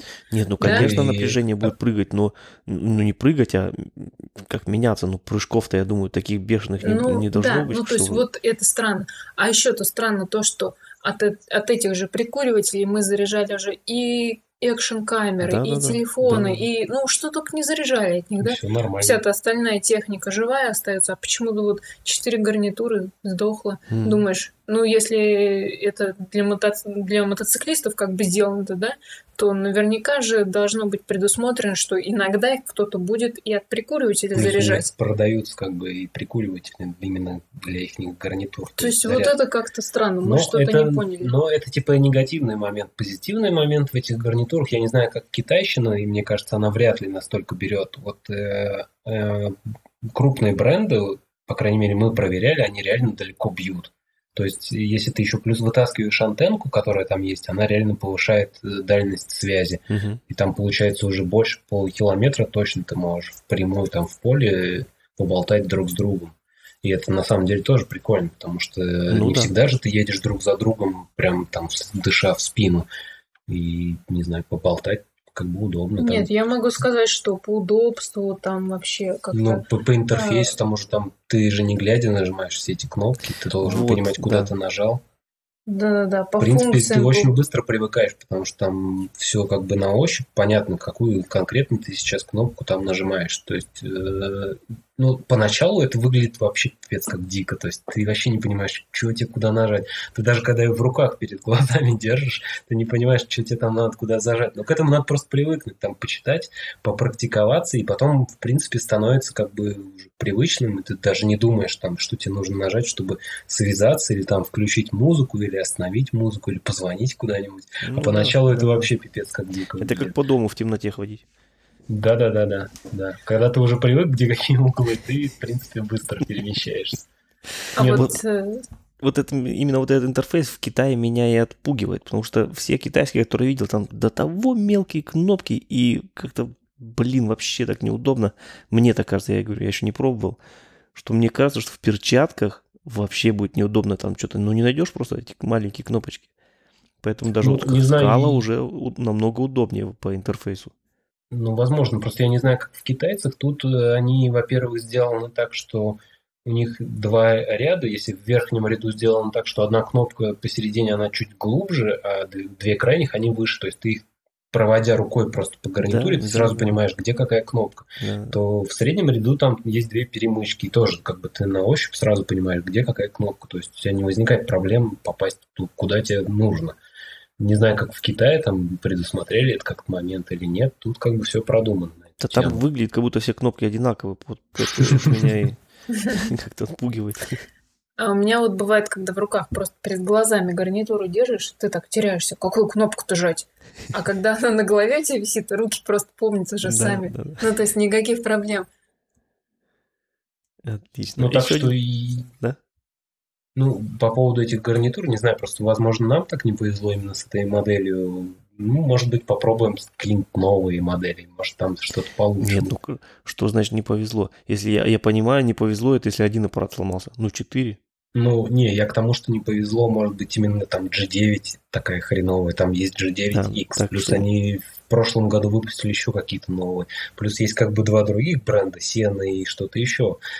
А, Но я бы вот эту фирму уже не купил. Ну так, поимев такой прям действительно негативный опыт, ну, несмотря да. на то, что они действительно классные, они вот удобные, они функциональные, но вот ненадежные, да, я ну, бы предпочла в следующий раз, ну, что-нибудь другое понимаешь, попробовать. тут в чем фишка? И ты не знаешь всех этих негативных моментов, пока с ними не сталкиваешься. Как только ты с ними сталкиваешься, ты знаешь, что тебе нужно искать в интернете. И как только ты начинаешь это искать, ты находишь дофигище, там, не знаю, какие-то форумов, каких-то сайтов, где люди ковыряются, что-то там делают, переставляют и общаются именно на конкретно эту проблему. Я пытался искать про ту же сену, и про сену тоже есть кучу как бы косяков. То есть как бы тут очень странно, почему ну, в крупных брендах не могут сделать, черт возьми, ну, простой да. девайс. К сожалению, вот все, наверное, не, не идеальны до конца. Ну, надо пробовать, надо смотреть, искать. В любом случае, штука того как бы стоит, ну, ну, хотя фиг знает, с их нынешними ценами. Нет, пока в магазине тебе их меняют на новые, все нормально. Да, если пока ломается в гарантии еще, то нормально. Да, да, Вот если бы не меняли, это уже действительно было бы очень обидно. Ну, наверное, будем потихонечку закругляться. И э, вопрос к вашему названию, имени, бренду, или как сказать, почему Панда Банда? Ну, это на самом деле такая долго... Случайно получилось. Ну, да, мы просто дол- так. долго думали, как бы, когда тебе нужно придумать название для чего-то, это всегда очень сложно, потому что ты начинаешь перебирать тьму вариантов, и все они звучат по-дурацки. И в итоге просто остановились на этом варианте, потому что он вроде как звучит. Не, мы сидели так, и у нас какой-то прям мозговой штурм был. Просто, знаешь, у каждого что на уме, то на языке. Просто вот такой вот коллапс, все там что-то изрыгают такое, какие-то глупые словосочетания всякие, да. А, то есть один кто-нибудь что-нибудь скажет, а это слово там другого натолкнет на какую-нибудь идею. И вот как-то так родилась панда-панда. Нам показалось, что просто, ну, забавно звучит, потому что не хотелось, чтобы это было что-то там пафосное, типа «мы такие крутые байкеры». Наоборот, хотелось что-то такого веселенького, что ли. Ну и мы решили, что панда-панда подойдет нам. Ну, да, да, я, в принципе, не заморачивались, там смысла придавать этому сакрального не искали. Здорово. Огромное спасибо, ребят. У меня вопросы больше, это, вопросов больше нет, закончились. Если от вас э, хотите что-то сказать, пожалуйста, что, например, пожелаете нашим слушателям на будущее, на сезон или какие-нибудь советы на будущее, пожалуйста. Да, и тебе спасибо, приятно было пообщаться. Да, спасибо. А вообще всем слушателям э, хочется сказать, что э, Ребята, не бойтесь ничего. Если вам хочется путешествовать, и если у вас есть такая мечта, вот вы просто садитесь и едете, и не надо ничего бояться, не надо сомневаться. А что, если у меня там что-то сломается? А, а вдруг у меня что-то не получится? А вдруг еще что-то?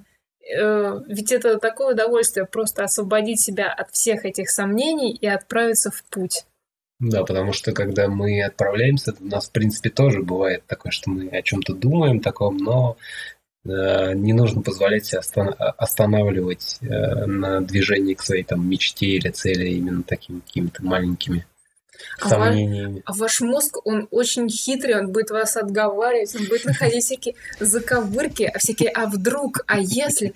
А у меня даже, э, вот расскажу маленькую историю под конец, и того дальше пошло. У меня не только мозг, еще и тело мне отговаривает.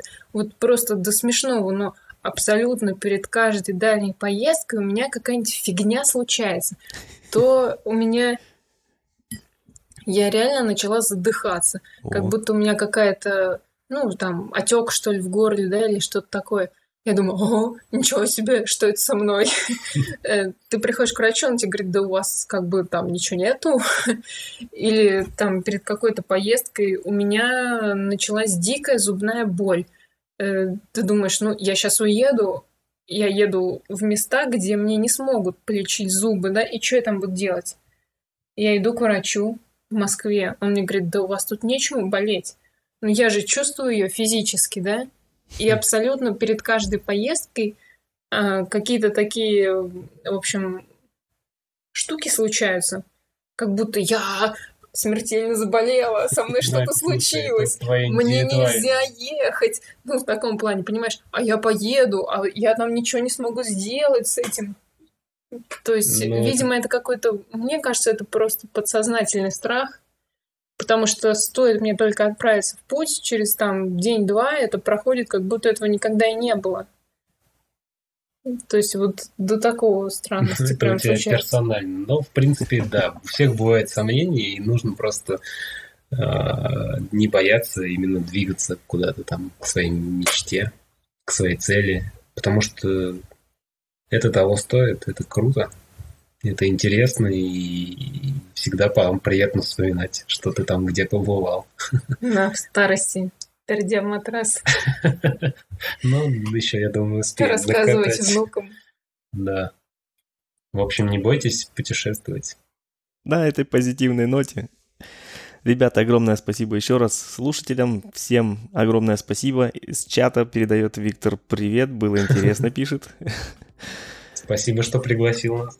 Всегда, пожалуйста, заходите еще. Следующее путешествие будет. Обязательно заходите к нам еще, расскажите, как это было. Хорошо. Огромное спасибо. Всем добра. Увидимся на дороге. Всем пока. Пока-пока.